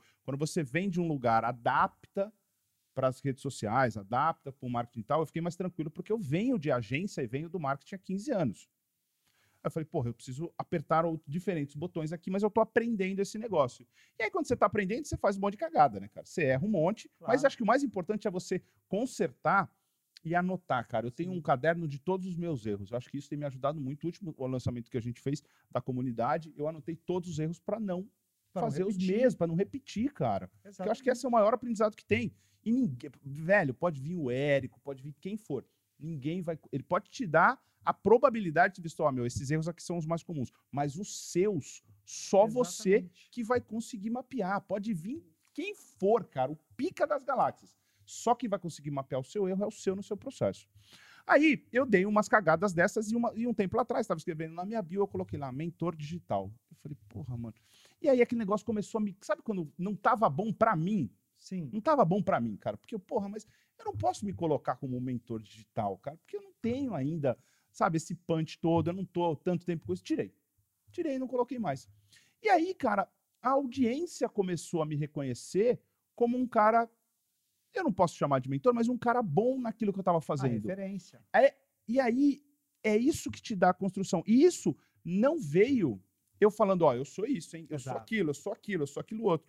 Então, além de. Quando você vai gerando esse conteúdo, é aquilo quando você faz o teu marketing institucional, além de gerar esse conteúdo, você, você cria esse marketing para você. A tua audiência te reconhece como uma, uma referência naquele assunto e é, você é procurado por isso. Então, hoje, muita gente me procura sem eu vender pelo conteúdo que eu gerei. O cara entra na minha rede social, que hoje eu falo que é a, é a maior páginas amarelas que existe, para olhar e aí olha e fala assim, porra, o cara entra na rede social e vê lá, porra, o cara tá lá, tá de jaleco, tá fazendo uma pesquisa, tá gerando um conteúdo, tá entregando um conteúdo, fala assim, E tem conteúdo bom. e tem muito conteúdo para entregar. Aí você olha um outro perfil e olha lá um médico que, porra, tem uma foto na, na academia, uma com não sei quem, uma dele com jaleco, de gravata e não sei o quê, e zero de conteúdo. Aham. Que médico você vai escolher? Que profissional você vai escolher? Então, acho que quando você entrega esse conteúdo, e aí pegando essa carona na história da comunicação e do marketing, te posiciona de uma maneira totalmente diferente. E você consegue fazer com isso aqui na mão, né? Exato. Seja qual telefone que for. Não estamos falando do, do mais Não, não super ter moderno, de ultra equipamento, fone. Não, não é nada disso, cara. Não. Porque con- contra o, o conteúdo bom não existe argumento. O conteúdo Exatamente. ele é o mais forte, ele é, ele é o rei de tudo isso. Agora uma outra coisa.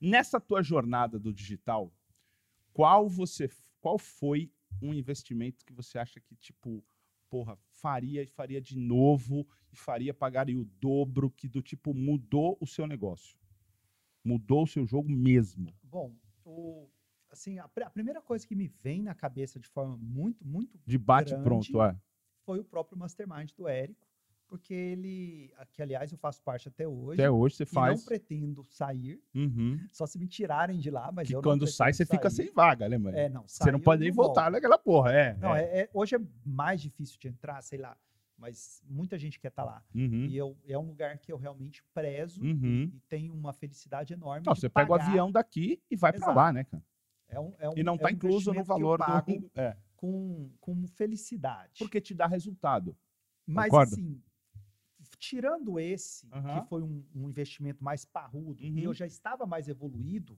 no marketing quando eu, quando eu o fiz e tive a oportunidade de fazer, o que, aquilo que eu acho que fez um- uma diferença substancial na minha vida foi um curso que eu fiz de mídia social é mesmo que foi como fazer posicionamento de mídia social.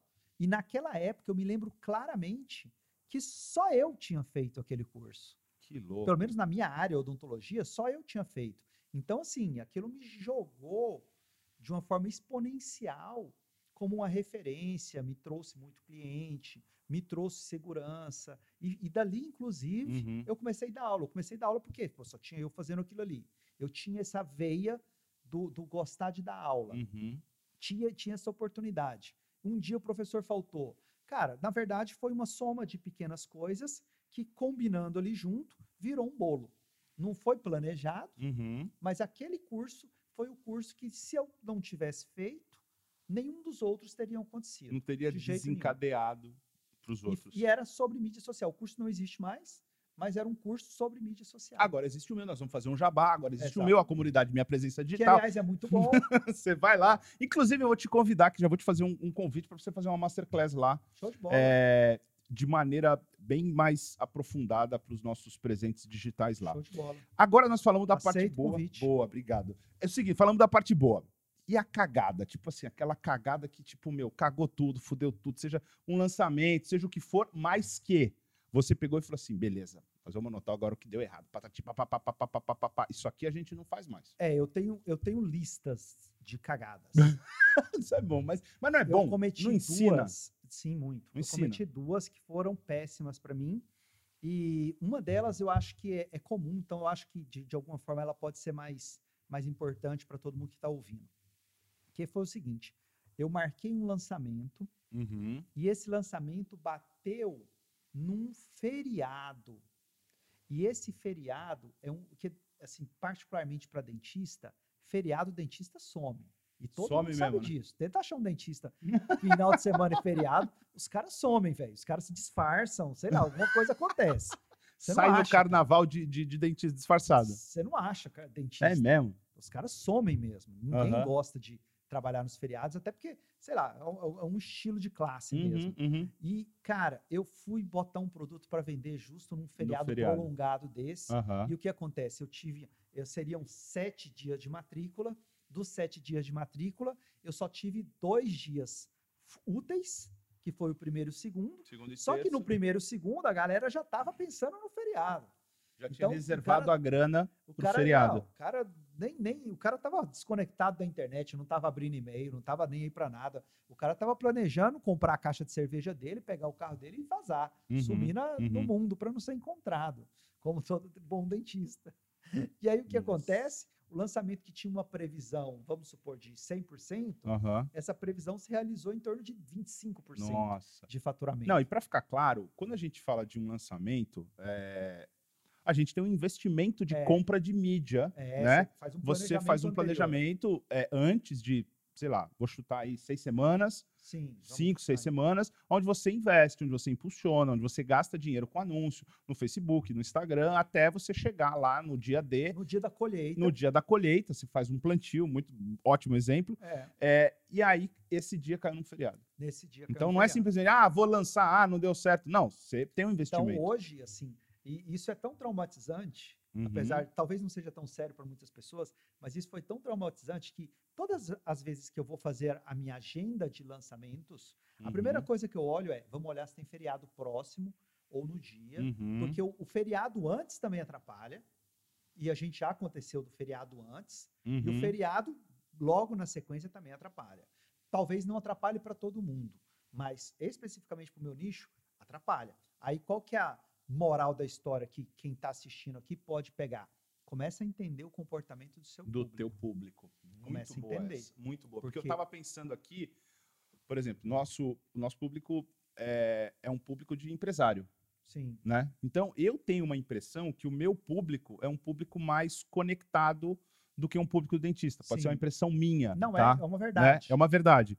Então, acho que essa dica é, ela é matadora. Uhum. Você entender o seu público. E pode ser que e a gente estava discutindo sobre um lançamento de abertura de carrinho, se a gente abri- abriria num domingo ou numa segunda-feira. E aí a gente olhou muito que na segunda-feira o meu público tá com ruído na cabeça, do tipo, meu, começou a semana, tem coisa para pagar, tem coisa para resolver, Aham. deixa eu ver os e-mails Muita que me mandaram emergência. muita emergência. No domingo, o cara tá mais receptivo.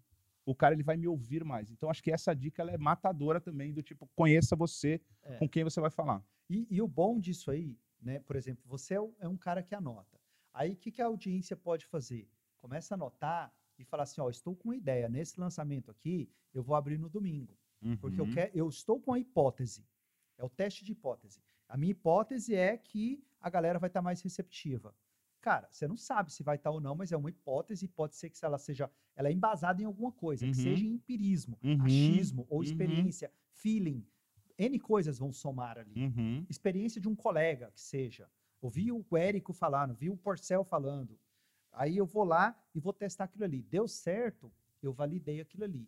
Deu errado, eu vou olhar e falar, poxa, mas será que esse era o domingo? Será que tinha alguma coisa nesse domingo? Se fosse, por exemplo, um domingo de Ramos, será que ia Uhum. atrapalhar? Tinha jogo do, tinha final do, do Campeonato Brasileiro. Boa.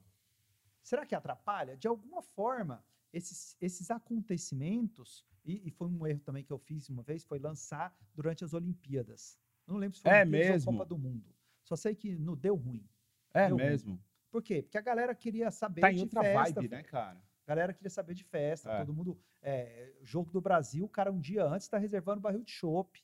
Tá querendo saber onde ele vai passar. Vai cancelar a agenda dele toda. Quer saber de nada. Desconecta, né, cara? É, o cara vai ficar tipo carnaval, essas paradas aí, ó, a galera se desconecta. Desconecta. Pelo menos assim, é, é- é uma coisa interessante, porque é, acabou de, de, de passar o carnaval, eu sou uma pessoa que não gosta de carnaval. Uhum. Nada contra o carnaval. Mas, tipo, eu não sou uma pessoa que vai falar, nossa, carnaval tá chegando, minha fantasia vai ser essa, eu vou Uhum. passar e vou pular. Não Uhum. gosto, não é minha praia. Então, o que, que eu faço no carnaval? Eu vou estudar, eu vou viajar, eu vou com a minha família para algum lugar, ou eu vou trabalhar. Por exemplo, nesse carnaval eu trabalhei, porque eu tinha uma agenda apertada, e isso é uma coisa que eu fiz porque eu precisava fazer. Ok, mas meu avatar, ele não é esse cara. O meu avatar, ele é o cara que vai se planejar para se desconectar no carnaval. Eu tenho que levar isso em consideração, porque eu não sou o meu público-alvo. Era o que eu ia E falar muitas agora. vezes isso contamina o nosso Contamina. pensamento. Tomar muito cuidado, a gente tem que tomar muito cuidado com não se confundir com o nosso avatar. O Exatamente. nosso público-alvo, para quem a gente vai vender, não necessariamente é você ou as pessoas que estão ao seu redor. Porque não corra, não, não cometa o erro de, eu sempre falo muito isso, de perguntar, mas, Éder, o que, que você acha? Tipo, cara, ele não tem que achar, ele não é, o cara que está do lado não, muitas vezes não é o teu público. Pergunte para tua audiência. Vai Sim. lá no Stories e pergunta para sua audiência. Exato. Porque a gente fica com a história, não, mas porra, mas, porra, mas hoje é domingo, né, meu? Domingo ninguém quer saber disso. Não, você não quer saber É, disso. Você não quer É saber disso. diferente de quem para quem você vai vender. Exatamente. Pergunta para sua audiência, porque é ela que sabe o dia que é bom, a coisa que é ruim, o dia que não não cai, porque é uma puta armadilha, né, cara? É, uma puta armadilha. É uma puta Exatamente. armadilha. E você tava falando de carnaval, de estudar. Outra pergunta que eu queria te falar, te fazer de dica aqui. Toda vez que eu vou na tua casa, eu falei, você tem vários livros bons, sempre me indica livros bons, mas livro é, esse assunto de rede social é muito novo. Tudo que é muito novo é difícil de precificar. Eu estava conversando com, com um cliente que me pediu um orçamento. Eu falei, cara, você vai receber orçamento de mil, de três mil, de cinco mil e de dez mil, porque as pessoas, muitas, nem sabem cobrar Aham. nem, e nem sabem o que entregar, nem sabem a estrutura para se montar para atender uma conta corporativa, não, não na- no posicionamento de lançador e expert, mas para fazer o marketing digital de uma companhia corporativa. Como é que você olha eh, livros na parte de marketing digital? Tem algum de marketing digital que você fala assim? Eu sei que é muito perecível, porque é Aham. muito rápido. Ou que Sim. você leu e que te deu um mindset diferente, falou assim, puta, esse aqui é um caminho legal Sim. para se olhar. Tem, tem algumas coisas que, que para mim, geraram impacto. Aham. É, a primeira delas é que eu não encontrei um livro de marketing digital Uhum. especificamente, porque eu tenho, uma, eu tenho uma percepção que marketing é marketing. O digital é só o veículo. Muito boa. E- Ele é um guarda-chuva. Ele É, está embaixo desse guarda-chuva do pai do marketing, É, vamos dizer assim. E marketing, ele tem uma. Ele, se, eu, se eu pudesse ter o- o- a audácia de tentar achar um sinônimo para marketing, eu Uhum. diria que é comunicação assertiva. Eu acho que quando você consegue se comunicar de forma assertiva com o seu avatar, com o seu prospecto, com o cliente ali, você fez marketing. Agora, se eu posso fazer isso através do Instagram, rede social, isso são os meus os meus esteroides, são os meus potencializadores, os meus catalisadores. Porque eu posso estar falando uma baita de uma de um conhecimento magnífico para o meu cliente em potencial, mas ele tem que me ouvir. Então, às vezes, ele, se ele se ele está lá do lado de lá do condomínio, ele não está me ouvindo. Mas se ele está conectado comigo através da rede social, ele pode estar me ouvindo. Então, a rede social não é marketing, a rede social é o veículo. É o veículo, é é a o maneira marketing é a minha comunicação. Isso. Da mesma forma que o marketing pode ser encontrado num livro, pode ser encontrado em escritas, pode ser encontrado em mensagens de fumaça, se eu, se eu quiser colocar Uhum. aquilo ali. Mas eu, se eu fosse colocar um sinônimo para marketing, seria comunicação assertiva. E nesse ponto eu encontrei bons livros. Boa. E esses livros são os livros de copyright, que são os livros que te ensinam a escrever, a se comunicar. Nesse, nesse quesito, a escola americana ela tá assim, ó, há anos luz da escola Os brasileira. caras são filha da puta, é diferente, porque os caras escrevem pra você comprar, né, cara? Eles exato. escrevem pra você, eles batem tua carteira você lendo, e quem lê compra, né? Não, quem lê Quem lê compra. Quem Tem lê essa é uma compra. outra sacada. O cara que compra. lê o teu post, às vezes Então- a gente vê aquele post com muita coisa escrita, é uma carta de vendas. É uma carta de vendas. o, cara é- escre- o cara que lê aquilo ali, ele vai comprar. É, e, e eu percebo que ainda no Brasil a gente ainda perde tempo escrevendo por escrever. Uhum. Só, só escrevendo, ah, tipo, pode ser um textão, um texto médio, mas a pessoa às vezes está tá muito mais é, é, ligada na estética do texto Uhum. do que na lógica construtiva dele. Se eu, por exemplo, simplesmente quero fazer um texto que é legal, como, por exemplo, ame o próximo, Uhum. porque amar o próximo é a mensagem de, de que a sociedade vai crescer, beleza, tal, tal, tal, e tenha um ótimo final de semana sorrindo. Uhum. Tá, a mensagem é legal, mas eu não Uhum. vendi nada ali naquela mensagem. Agora, se eu crio uma mensagem onde eu vou primeiro chamar a atenção do meu avatar do jeito correto. Qual que é o problema do meu avatar? Para quem que eu quero falar? Para Uhum. qual Dona Maria eu quero falar? Uhum. O que, que a Dona Maria está com problema? Pô, o problema da Dona Maria, voltando à história da odontologia, é que ela não mastiga a carne, ela passa vergonha no churrasco. Então eu já meto num textão logo assim, ó. é, é, é, coma as melhores carnes na churrascaria. Cara, isso não é para todo mundo. Não é pra todo mundo. Mas aquela pessoa que não come a carne na churrascaria, Você ela botou o dedo na ferida dorzinha. dela. ela sentiu a dorzinha. Um cara de trouxe o 25 problema. anos, que está comendo de tudo, Ele olha aquilo ali, não faz nem Cagou, sentido não. para ele. Tá nem aí. E não era para ele aquele Uhum, texto, não tem uhum. problema nenhum. Uhum. Mas para Dona Maria era. Porque tá sendo assertivo. É aquela É. história que você falou assim: eu nem quero falar com esse cara. Não, não quero, porque esse cara não precisa de implante. Uhum. Aí eu vou desenvolver esse texto. Como é que eu vou desenvolver? Vou falar sobre a história da churrascaria. Uhum. Poxa, muitas pessoas Começa têm problemas. Começa muitas pessoas perdem a oportunidade de experimentar as melhores carnes ou as melhores comidas porque elas não conseguem mastigar de forma efetiva. E quando você está em ambiente público, você não quer que as pessoas percebam isso. E aí você prefere ir comer um queijinho mole, comer uma coisinha, uma papinha, um, um purê de batata, que é uma coisa que você não vai ter que mastigar, não vai Uhum. ter que, que fazer algum esforço, mas a verdade verdadeira é que você queria ter pegado aquela picanha suculenta ou aquele coraçãozinho de frango maravilhoso.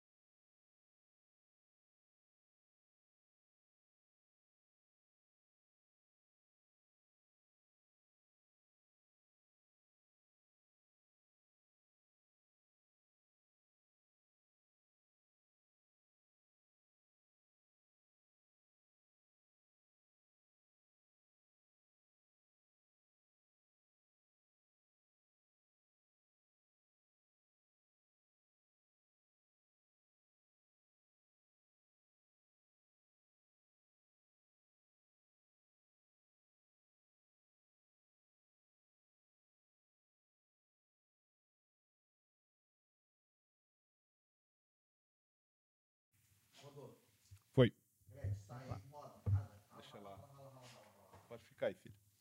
É, chegou a pegar a parte do purê de batata? Não, não pegou. Uhum. Tá bom. Você gosta, né, Gretchen? Aparecer nas câmeras, né? Deixa ela. É, ela tá bom. Posso, posso continuar? Não, eu vou emendar aqui a alimentação macia que vai caber. Vai caber. Isso aí não entrou. Beleza. Tá. Aquele coraçãozinho de frango que às vezes a pessoa ama comer e ela deixa aquilo passar. E de verdade, ela está deixando aquilo passar porque ela não quer passar vergonha. Uhum. E aí lá no texto você coloca, enquanto de verdade você queria ter comido aquela picanha, queria ter experimentado todas aquelas carnes maravilhosas. E sabe por que, que eu entendo disso? Eu entendo disso porque há 10 anos eu venho tratado várias pessoas com implantes dentários e isso é uma das causas que elas mais me relatam que motivaram elas a fazer implantes dentários. Então, se você tem dificuldade de alimentação, ou pelo menos sonha em comer aquilo que você gostaria de comer, sentir prazer, ou recuperar o prazer da alimentação, venha conversar comigo. Aqui está o meu telefone, manda uma mensagem pelo o direct se eu estiver no Instagram, manda uma mensagem pelo WhatsApp nas minhas redes sociais, que eu estou pronto aqui para conversar sobre como eu vou te ajudar a recuperar a tua mastigação para que você nunca mais deixe aquela picanha passar. Pronto, velho. Pô, o cara é faixa preta, bom. caralho, mano. O cara montou Eu um copy falei. É. aqui, ó, ao vivo, trouxe problema, agitou, CTA, é solução. CTA. Meu, trouxe bonitinho aqui ao vivo, hein, meu? Não tava nem escrito essa parada É, aqui. não- não Mas é exatamente pensado. isso, né, Mas cara? De eu- maneira simples, né? Sim, e quando eu faço isso, eu sou extremamente claro, direto, Objetivo. ético. Cara, eu Ético. falei com a dona Maria, a dona Maria precisava daquilo. Eu vou realmente ajudar a dona, Maria a parar de ter vergonha de não comer. Uhum. E aí eu conecto com ela. O carinha de 25 anos, eu eu vou falar de clareamento. É isso ele. aí, é isso aí. Eu vou falar sobre como ter um sorriso pode ajudar ele a, a- a conseguir um emprego melhor, que provavelmente é o que ele está buscando nessa Uhum. idade. E existem trabalhos científicos que mostram isso. Ou seja, eu vou buscando os elementos que eu conheço da minha profissão, aquilo que o meu cliente me fala, e vou transformar isso em uma comunicação para os semelhantes ao meu cliente que ainda estão lá sentados no sofá assistindo televisão ou então perdendo tempo na rede social procurando alguma coisa que eles queiram ver. Eu vou ser a pessoa que vai escrever algo que ele queira ver e assim se atrai esse cliente para dentro do seu, do seu negócio. Uhum. Né? Usei o exemplo aqui do consultório, mas a mesma coisa se fosse para uma loja de pesca, se fosse para um restaurante, se fosse para oficina mecânica cabeleireiro, se for para fazer unha, se for para fazer plástica.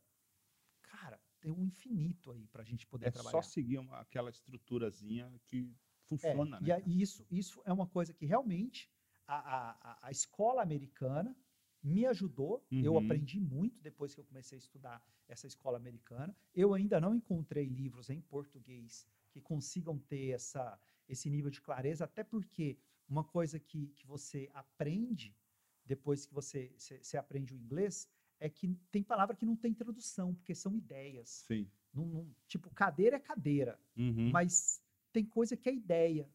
E aí a ideia não se traduz. Uhum. Você tem que entender a ideia. E quando você entende a ideia, você se transforma muito mais e consegue levar isso para frente. E sem dúvida nenhuma é uma das grandes recomendações que para mim fez muita diferença. Boa, boa, escrever bem.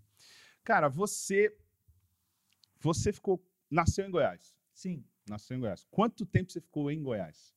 eu fiquei até os 17 anos. De- até os 17. 17 anos. Eu nasci, vim de uma família bem humilde. É Meu mesmo? pai nunca viveu com a gente. Minha mãe é uma heroína, criou três filhos sozinha, em cima de uma máquina de costura, trabalhando até 11 horas da noite, É 10 horas mesmo? da noite, dia ou turnamente trabalhando. E eu sempre vi aquilo ali e primeiro eu tinha aquela sensação de, nossa, que bom que ela está ali fazendo aquilo. Por Uhum, outro lado, eu falei, que pena que ela precisa fazer aquilo. uhum. E aquilo me trouxe uma coisa, que eu falei, cara, trabalhar é legal, mas não é trabalhar igual louco. Porque uhum, minha mãe trabalhou muito e, e eu via que era difícil a coisa acontecer. Uhum, E aí veio a ideia do, poxa, eu preciso aprender habilidades novas. uhum. Trabalhei muito em Goiás, trabalhei. Cara, eu, eu trabalhei com hot dog, eu fazia cachorro quente, eu já fiz sanduíche, cara, eu já engraxei sapato, já vendi picolé, já fui office boy, várias coisas assim ao longo da vida. Já trabalhei como açougueiro. É mesmo? Açougueiro. Pô, precisamos mandar fazer um churrasco aí que ele deve fazer a Fui açougueiro, tinha, eu odiava o açougue, É o mesmo? açougue, porque eu era, eu era o responsável pela limpeza do açougue. Lavava aquelas, aquelas, aquelas panelas gigantes, umas, uns Aham, tachos grandes, cheios de gordura. Aquilo era horrível de se fazer. Fiquei pouco tempo com isso aí, graças a Deus. Mas foi bom, no final das contas. E aí foi a, a questão do estudar. Foi até meu irmão que chegou para mim um dia e falou assim: Cara, é o seguinte, você já está vendo o que você está fazendo. Você pode continuar fazendo isso aí, você vai continuar ganhando um dinheirinho, ou você pode buscar evolução. E para evoluir, você que é pobre, você tem que aprender, você tem que Uhum. buscar conhecimento. Tem que Na aprimorar. época ele falou para mim estudar, mas hoje, se eu estivesse falando para uma segunda pessoa, eu ia falar busque conhecimento. Uhum. Porque conhece, estudar dá aquela ideia de sentar, fazer uma faculdade. Exatamente. E não é bem por aí. Uhum, Eu acho que o conhecimento é que realmente faz diferença. uhum. Porque você, você ganha mais valor, e aí eu estou falando de dinheiro, reconhecimento ou pessoas querendo comprar, a partir de conhecimento, não a partir de educação formal. Uhum, Tanto que a gente tem gente com doutorado que está pedindo emprego. uhum. E a gente tem gente com segundo grau que está fazendo milhões. E qual que é a diferença de um cara para o outro? Não é sorte. É o conhecimento que cada um desenvolveu de uma forma aplicada que deu, uma, que deu mais certo. Não adianta Uhum. nada eu me tornar, por exemplo, hoje, um expert em máquina de datilografia. Cara, uma escola de datilografia.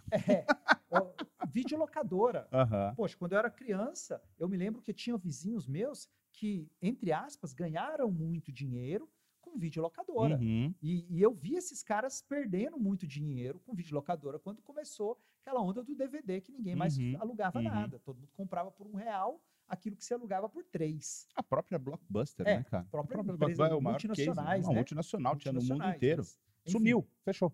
Aí, aí, com 17 anos, eu fui morar em São Paulo, interior de São Paulo. Uhum. Eu passei no vestibular de odontologia, Uhum. noturno. Foi o primeiro, minha grande sorte do universo foi que aquele foi o primeiro ano que a Unesp, a Universidade de São Paulo, criou, Universidade Estadual Paulista, na verdade, criou o curso noturno de odontologia. Uhum. Eu falei, cara, é tudo que eu preciso, porque eu precisava trabalhar. Sim. Não Aí dava lá, fazer integral. Fiz odontologia à noite, de dia me virava, dei aula em cursinho, dei aula para molecada de oitava série. Esses moleques são terríveis de oitava série. E da- eu digitava trabalhos. Eu, eu, eu falei datilografia aqui porque eu me lembrei. Eu fiz curso de datilografia. Fez A, S, Quando D, eu- é, é. Quando eu tinha mais ou menos ali para uns 12 anos de idade, tinha uma, tinha uma escola um supletivo lá perto da minha casa. Minha mãe queria que eu fizesse datilografia. Eu falei, mãe, ela vai, vai, vai. E me ajudou pra caramba. Graças, graças a ela. Ganhou dinheiro com isso. Eu, porque eu aprendi a digitar rápido. Uhum. E aí eu peguei um computador e o que, que eu fazia na faculdade? Quando, quando eu entrei na faculdade, foi a mesma época que começou a informatização de algumas escolas, entre as quais a minha. Uhum. Minha escola de uhum. odontologia começou a se informatizar ali. E a galera que estava fazendo mestrado, fazendo doutorado lá, os caras não sabiam apertar uma tecla, meu. Aí o que, que eles faziam? Pagavam, até porque eles também não tinham tempo. Uhum. Aí eu achava ótimo, porque aí eu fazia a digitação das teses, e tese é espaçamento duplo. E aquilo É era lindo, verdade. que na verdade eu, A BNT, né? eu ganhava eu ganhava dobrado quando eu Sim, fazia sim. aquele tipo de digitação. Era, eu lembro muito bem, isso foi ano basicamente 2000, ano de 2000 e 2001. Trabalhei esses dois anos com isso aí. E era um real por folha. Porra, Cara, eu ganhava bom dinheiro. É aquilo ali. Eu mesmo, meio que é era mesmo. o, o, o rei do camarote É. ali naquele ponto ali, digitando o trabalho. Não, é brincadeira, não era tanto assim, Aham. mas eu realmente consegui me Dava uma grana, sustentar dava uma grana. só com, aquele, com aqueles trabalhos ali Aham. e de forma tranquila, de forma tem, bem legal. Depois disso, ainda fiz um, fui funcionário público, fui É fiscal mesmo? do Conselho Regional de Porra, a Engenharia mãe do Érico Paulo. queria que ele fosse funcionário público, ele É, não foi, fui. você foi. Eu fui três anos e foi Olha bom para mim. foi bom. Eu- lá eu aprendi algumas coisas sobre gestão, aprendi sobre organização. Engenheiro normalmente é um cara muito organizado. Então, Uhum. como eu lidava muito com engenheiros, eu acabei pegando aquela visão mais de organização de Uhum. que eles tinham. Isso foi legal para mim. Uhum. Mas assim que eu me formei, eu pedi para sair. Já falei, não, não era minha praia, não era e não é mesmo. Concurso Uhum. definitivamente nada contra, mas tudo contra. Eu não, Uhum. não gosto, não gosto do modelo, não gosto de nada referente a isso, mas me ajudou pra caramba, porque, enfim, é, me ajudou a me formar na faculdade, me ajudou a pagar a- o parto da minha filha, foi tudo pago pelo plano de saúde, enfim, certas coisas foram muito benéficas ali. Não Uhum. tenho, eu, eu, eu não tive uma vida, digamos assim, é, é, s- fácil, mas eu tive uma vida que eu adorei. Eu adoro ela. Assim, A Uhum. história, quando eu olho para trás, eu acho muito legal, porque da mesma forma que houve é, algumas privações, poxa, sempre tinha uma janelinha aberta e eu podia Uhum. passar pela janelinha e, e, no final das contas eu estava progredindo. Eu acho que Uhum. a sensação de progredir, É ela boa. talvez seja mais legal do que a sensação de estar lá em cima. To- Sem dúvida eu nenhuma. acho que é mais legal. Então, Verdade. hoje em dia, a mesma coisa. O que, que eu estou buscando hoje? Cara, eu estou buscando ficar 1% melhor. Uhum. 1% melhor em alguma coisa, tem coisa que eu não consigo, tem coisa que eu não estou no time, Uhum. tem coisa que é mais difícil para mim, mas tem outras coisas que são mais fáceis. Então eu vou me dedicando devagarinho naqueles 1%. E quando eu consigo evoluir esse 1%, eu acordo melhor, eu me sinto melhor, eu estou muito mais motivado para fazer algumas coisas. E quando eu não consigo, eu sempre busco acender ali a luzinha amarela e falar: cara, o que está acontecendo? Onde é que eu estou deixando a- a- o sabonete cair, deixando a, a coisa escorregar da minha mão? Uhum, E aí, uhum. assim, a gente vai levando, né? E, enfim, buscando sempre novas oportunidades. Boa. Vou dar uma pausa aqui, né? Gretchen, é,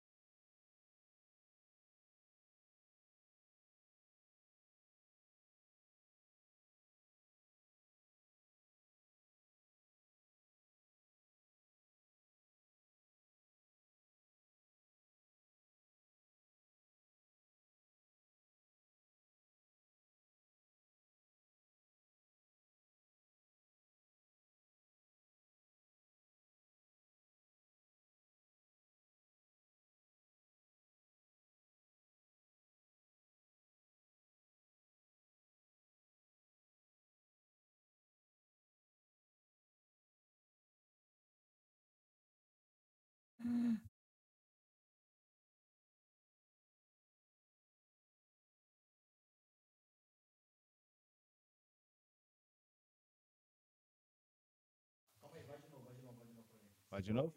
Você falou que trabalhou com várias coisas, cachorro quente, engraxate. Qual que foi o primeiro? O primeiro Remunerado. Foi, foi Remunerado. engraxate. Engraxate. Cara, eu não sei porque eu tenho um apreço por engraxate, velho. Eu acho que não é sério mesmo, cara. Várias pessoas que eu conheço, tem um pai de um amigo meu que foi engraxate também, é, que, pô, virou um puta de um executivo, cara. Eu, eu, não, eu não sei porquê. E tanto que, quando eu usava sapato no Brasil, eu uso pouco agora, e toda vez que eu vi um, engra- um engraxate e ele vinha pedir pra engraxar, eu sempre é, é, deixava ele engraxar. Quantos anos você tinha? Eu tinha, acho que uns 8 para 9 anos. É mesmo? Eu não lembro exatamente de qual a idade eu tinha, mas eu me lembro que foi o meu tio Zezinho, que era aham. marceneiro, Marceneiro. Que eu acho uma outra fez- baita profissão. ele que fez a minha caixa de, de É mesmo? Porque eu falei para minha mãe, falei, mãe, eu quero trabalhar, quero fazer alguma coisa, quero ganhar um dinheiro. Aí minha mãe falou assim, ah, por que, que você não, não vai engraxar sapato aí da, do povo aqui da vizinhança? Eu falei, tá bom, vou engraxar sapato sim. E eu engraxava os dela. Minha mãe sempre foi uma pessoa que teve muito zelo por limpeza. Era Aham. aquela, aquela pessoa assim, a minha casa era de chão de vermelhão. Não sei se as pessoas sabem. o que Sei. que é Não, não sabe, não sabe Mas que é é um isso. chão É, um, é, um, é, um, é um é uma nata é. de, de, concre... de, de cimento cimento bem com, com, uma- cimento, com colorante, com um negócio cima, colorante vermelho. É. extremamente polido. Uhum, E, e aquilo ali, realmente, se você pisar descalço, fica a impressão digital. É uhum, como um vidro. uhum. E a minha mãe tinha aquele escovão, e a minha tarefa era ficar escovando aquilo ali, porque ela gostava de sexta-feira à noite, Uhum. ou sexta-feira final do dia, tá com a casa dela extremamente escovada. Aquilo para ela era um motivo de orgulho. aham. Interessante, né? E eu Isso é claro, isso é claro na tua cabeça. É, isso é bem. E, aí, e, o- e o meu segundo papel era engraxar os sapatos dela. Dela. E aí Você eu sempre aprendeu ali. Fui ali muito cuidadosinho, eu sempre gostava de deixar aquilo. Aquilo para mim era um agrado para ela. Eu gostava de fazer aquilo, porque Uhum. de certa forma, poxa, ela trabalhava do jeito que ela trabalhava, pelo menos ela colocava o Claro. sapatinho brilhando, eu sei que ela se sentia bem com aquilo. Aham, E aí ela falou para mim, talvez por isso, ela me falou: por que, que você não engraxa sapato? Você engraxa bem. Eu falei, tá bom, mas como é que eu vou? Não tenho caixa para engraxar sapato. E aí o meu tio Zezinho, que era marceneiro, Aham. ele falou: Eu vou fazer para você então uma caixa de sapato. E aí, dois dias depois, ele chegou em casa com uma caixinha de sapato compacta, menorzinha, que encaixava eh, bem no meu, nas minhas costas, Aham. direitinho, aquela que você literalmente bota nas costas e sai andando com ela. É mesmo. e aí eu comprei lá Quanto umas... você cobrava? Ah, eu não lembro, aquela época era cruzado ainda, É. cara. Eu não, não tenho noção. Mas é assim, e era ficou muito, muito tempo fazendo isso. Eu fiquei aí uns, pelo menos uns seis meses fazendo aquilo. É mesmo, cara. Pelo menos seis meses. Depois eu fui trabalhar com outra coisa, e na verdade eu fui vender os picolés. Vender os picolés, eu nós. acho que dava mais graninha. Porque o que acontecia? Eu vendia muito picolé na faculdade. Tinha uma faculdade de direito que ficava. Na verdade, era de odontologia e direito. Ficava mais ou menos uns, uns 4 quilômetros da minha casa. Isso era Goiânia. Anápolis. Anápolis. Sim, Anápolis. Ah, tinha uma Anápolis. faculdade de direito. E essa faculdade tinha direito e odontologia. E a, aí a galerinha que fazia faculdade lá era uma galerinha Que tinha uma grana. Aham. Naquela época era particular, poucas pessoas tinham dinheiro para isso. Mas eu ia para lá com o meu carrinho de picolé e eu vendia picolé para aquela galera, a galera adorava pegar. Então eu fiquei muito tempo ganhando dinheiro. E você que fazia o ali também. picolé? Não, não, aí tinha uma Comprava, de, não, tinha uma fábrica de picolé, você pegava e eles vendia. tinham os carrinhos já, passava lá de manhã, deixava o nome, pegava o carrinho, eu já subia direto para a faculdade. Você já era empreendedor desde criança. Eu acho que, acho que de alguma Definitivamente. forma, de alguma forma eu, eu, eu, eu vi que dava para ganhar dinheiro Aham. fazendo alguma coisa. Uhum. E como, enfim, o dia começava às oito, terminava às seis, eu tinha que ocupar meu dia com alguma coisa. Uhum. Minha mãe nunca gostou que a gente assistisse TV, essas coisas assim. Também não tinha nada de bom na TV, Uhum, com raras uhum. exceções. Né? Eu acabava ocupando aquilo ali, fazendo esses bicos. Uhum. Em termos de trabalho, assim, quando, de, de criança, foi mais isso. Eu, o, que eu, o que eu fiquei mais tempo trabalhando foi fazendo cachorro-quente. É. Mas aí, uma coisa eu te pergunto: se você pudesse hoje voltar em Anápolis e é, se deparar de frente com essa pessoa aqui, ó, o que, que você falaria para esse cara aqui, ó? Ô, louco! Segura aí. Você conseguiu agora uma foto incrível. Quantos anos tinha aí? Eu acho que eu tinha uns 10 anos de idade aqui. Já tinha passado no engrax- do engraxado, já Aqui eu tinha vendido. Tinha, já tinha. O que, que você falaria pra esse cara hoje, se você pudesse voltar lá e falar assim, cara, esse é o caminho, vai por aqui, faz assim, não faz isso, parabéns por isso. Pô, você cagou aqui.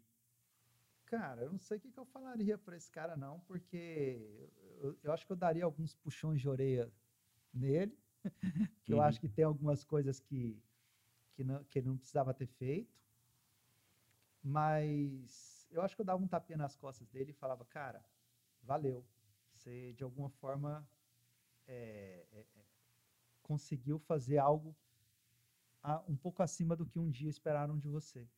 É, tem, tem uma coisa que eu, o sapato, inclusive, está bem engraxadinho aqui. É tá? E dá pra ver o piso aí, eu acho que esse é, o É, piso da sua é o casa, piso né? minha Esse é o casa. tal do vermelhão, né? Esse é o vermelhão. Esse sim. Esse aqui era a sala da minha casa. Eu acho que essa foto aqui foi no aniversário do meu irmão de 18 anos. Então eu devia ter exatamente 10 anos de idade. Naquela época a gente não tirava tantas fotos. É né? verdade, era, era, era mais difícil. a gente acaba guardando. Mas eu até me perdi aqui, cara. O que, que eu tinha que falar? Você daria um tapinha nas costas dele, alguns puxões de orelha. Eu acho que eu acho que Chegou falaria onde muita gente achou assim, que não ele ia chegar, né, cara? É. Saindo de Anápolis, que não era uma cidade tão grande. É, uma coisa assim muito pessoal que, que, que a, a minha, a minha própria forma como eu, como eu cheguei ao mundo, a nesse mundo aqui, ela, ela me trouxe algumas, algumas, alguns arranhõezinhos. Por exemplo, o fato de meu pai nunca ter participado da minha vida, o fato de, de, de ter havido essas, essas privações financeiras, não ter acesso a muita coisa, isso, isso dá uma certa, às vezes, revolta.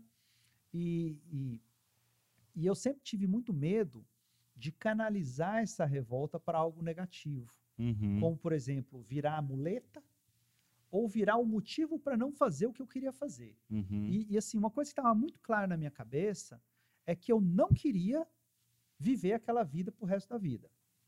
Eu já sa eu, eu sabia, eu sei o que, que é ser muito pobre. E eu não quero isso. E eu não quero para mim, não quero para meus filhos. Eu não queria reproduzir isso para minha família. E a minha família inteira, é, ela, ela sempre foi muito humilde. Todas, primos, tias, aquela coisa toda assim. E isso sempre me impactou quando eu vi aquele tanto de gente, de, de certa forma, sofrendo privações, e eu não falo só de privação financeira, porque a privação financeira, ela muitas vezes leva a uma privação de acesso à saúde, de acesso à educação, de acesso à cultura, de acesso a lazer, de acesso a um monte de coisa que faz a vida ser mais legal, Uhum. faz a vida ser melhor. Mais leve, né? É, e, e- e eu queria essas coisas. Eu Uhum. queria, de, de alguma forma, poder viajar, conhecer outros mundos, conhecer outras situações, experimentar coisas novas, coisas que fossem boas. E eu queria, principalmente, criar um senso de família. Isso, para mim, era muito forte. Eu Uhum. falei assim, poxa, eu quero, eu quero que a minha família ela não precise passar por isso. Porque eu via também na minha mãe que ela sofria de, de, de me ver querendo coisas e não Uhum. podendo me dar. Então isso, isso, isso machucava muito. E de alguma forma eu posso dizer que esse cara aí que ele cumpriu isso. Sem Eh, isso- dúvida. Isso, passou. Sem dúvida. Essa, cicatriz, ela existe, Uhum. mas ela não coça, ela não Uhum. incomoda, ela serviu de, de trampolim Uhum. e realmente o principal desafio que foi é, é, é, é, é, não, não deixar as dificuldades se tornarem o, o meu algoz, eu acho que eu fui lá e matei o algoz. Uhum. Eu acho que eu deixei ele para lá. E hoje, com certeza, é um algo que eu, que eu gosto muito de, de levar para outras pessoas. Eu não levo.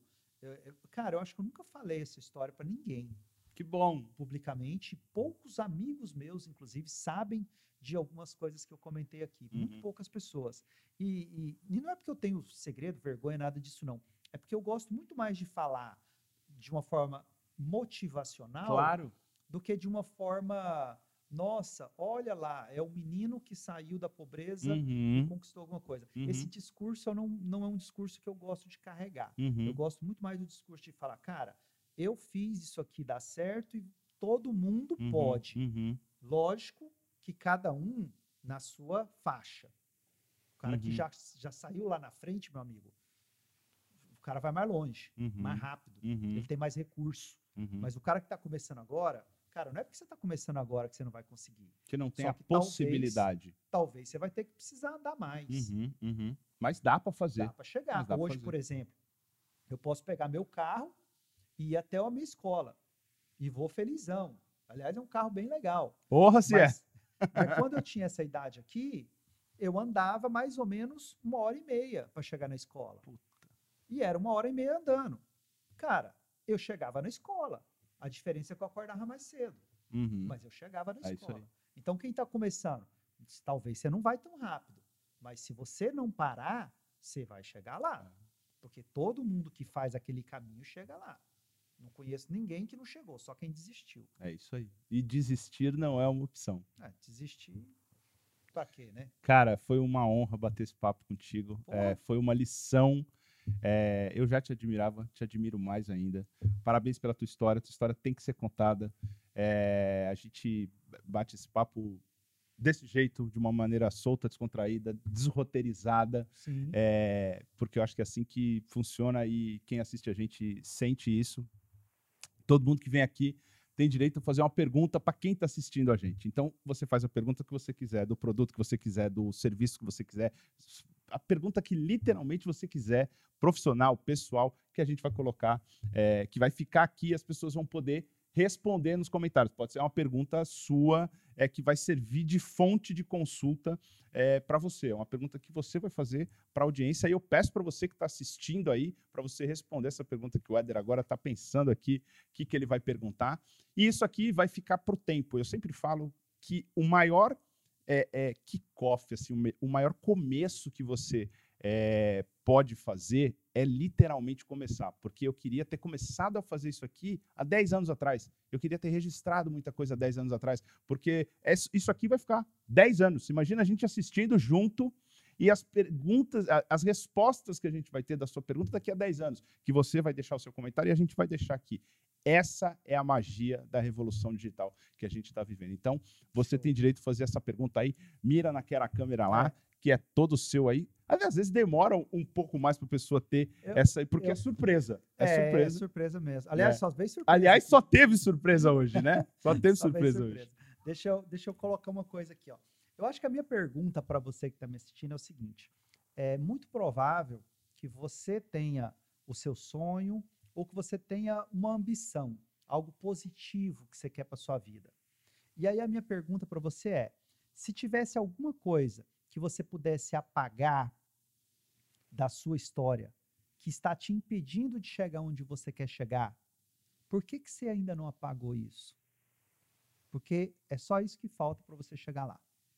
Pensa sobre isso aí e pega a tua borracha, vai lá e apaga, seja lá o que for, e bora seguir o jogo, tem muita coisa pela frente para acontecer. Boa Meu pergunta. velho, foi ótima. Porra, tudo foi bom. Valeu, Que meu prazer, Mel. Você sabe que você pode contar comigo para o que você precisar. A casa é Igualmente. tua, o estúdio E que a gente o estúdio M que a gente costuma chamar Show aqui é teu. E a gente vai fazer muita coisa junto ainda. A gente vai fazer um lado B desse negócio aqui que a gente já, já nos bastidores conversou que a gente vai fazer uma coisa mais divertida aqui, mas foi um prazer bater esse papo contigo, contar a tua história e parabéns, parabéns mesmo, velho, por Valeu. tudo que você tem feito e que continua fazendo, que você não se acomodou. Isso é o mais importante. Você chegou lá e continua quebrando barreiras. Valeu, valeu. Obrigado mais uma vez. Foi muito Valeu bom. Cara. estar por aqui. Bom te chamar de amigo. Pessoal, obrigado por todos vocês aqui, obrigado pela oportunidade. Prazer. Show. Valeu, diretor. Boa. Foi bom, Muito massa, velho. Que bom, velho. E esse cara, esse, a Lica que mandou pra Segunda, gente. né? é, a segunda pergunta, como é que você conseguiu essa foto? Lica, Lica, Lica. Cara, e a gente falou do chão, né, cara? E é exatamente chão, né, cara? Esse chão aí, velho. Que demais, velho. Passava muito escro- escovão nesse chão Que aí. demais, velho. Que legal. Aliás, essa parede também foi eu que pintei. Que legal, velho. Dá pra ver que tem uns defeitos aqui, ó. Curtiu, velho? Muito, Gostou? muito, muito. Foi super massa. Gostou do bate-papo? Cara, eu gosto de fazer assim, descontraído, sem roteiro. Sempre pergunto, puta, teve alguma coisa que, que não foi legal, que, que não quer pôr isso, aquilo, mas eu acho que foi um papo super bacana, cara. Foi muito Meu legal mesmo. 100% Demos aberto. risada, falamos palavrão, e é assim que é, e é assim que, que vira. Foi massa. Muito bom. Que bom. Fico Ó. feliz. Tocou aí de novo.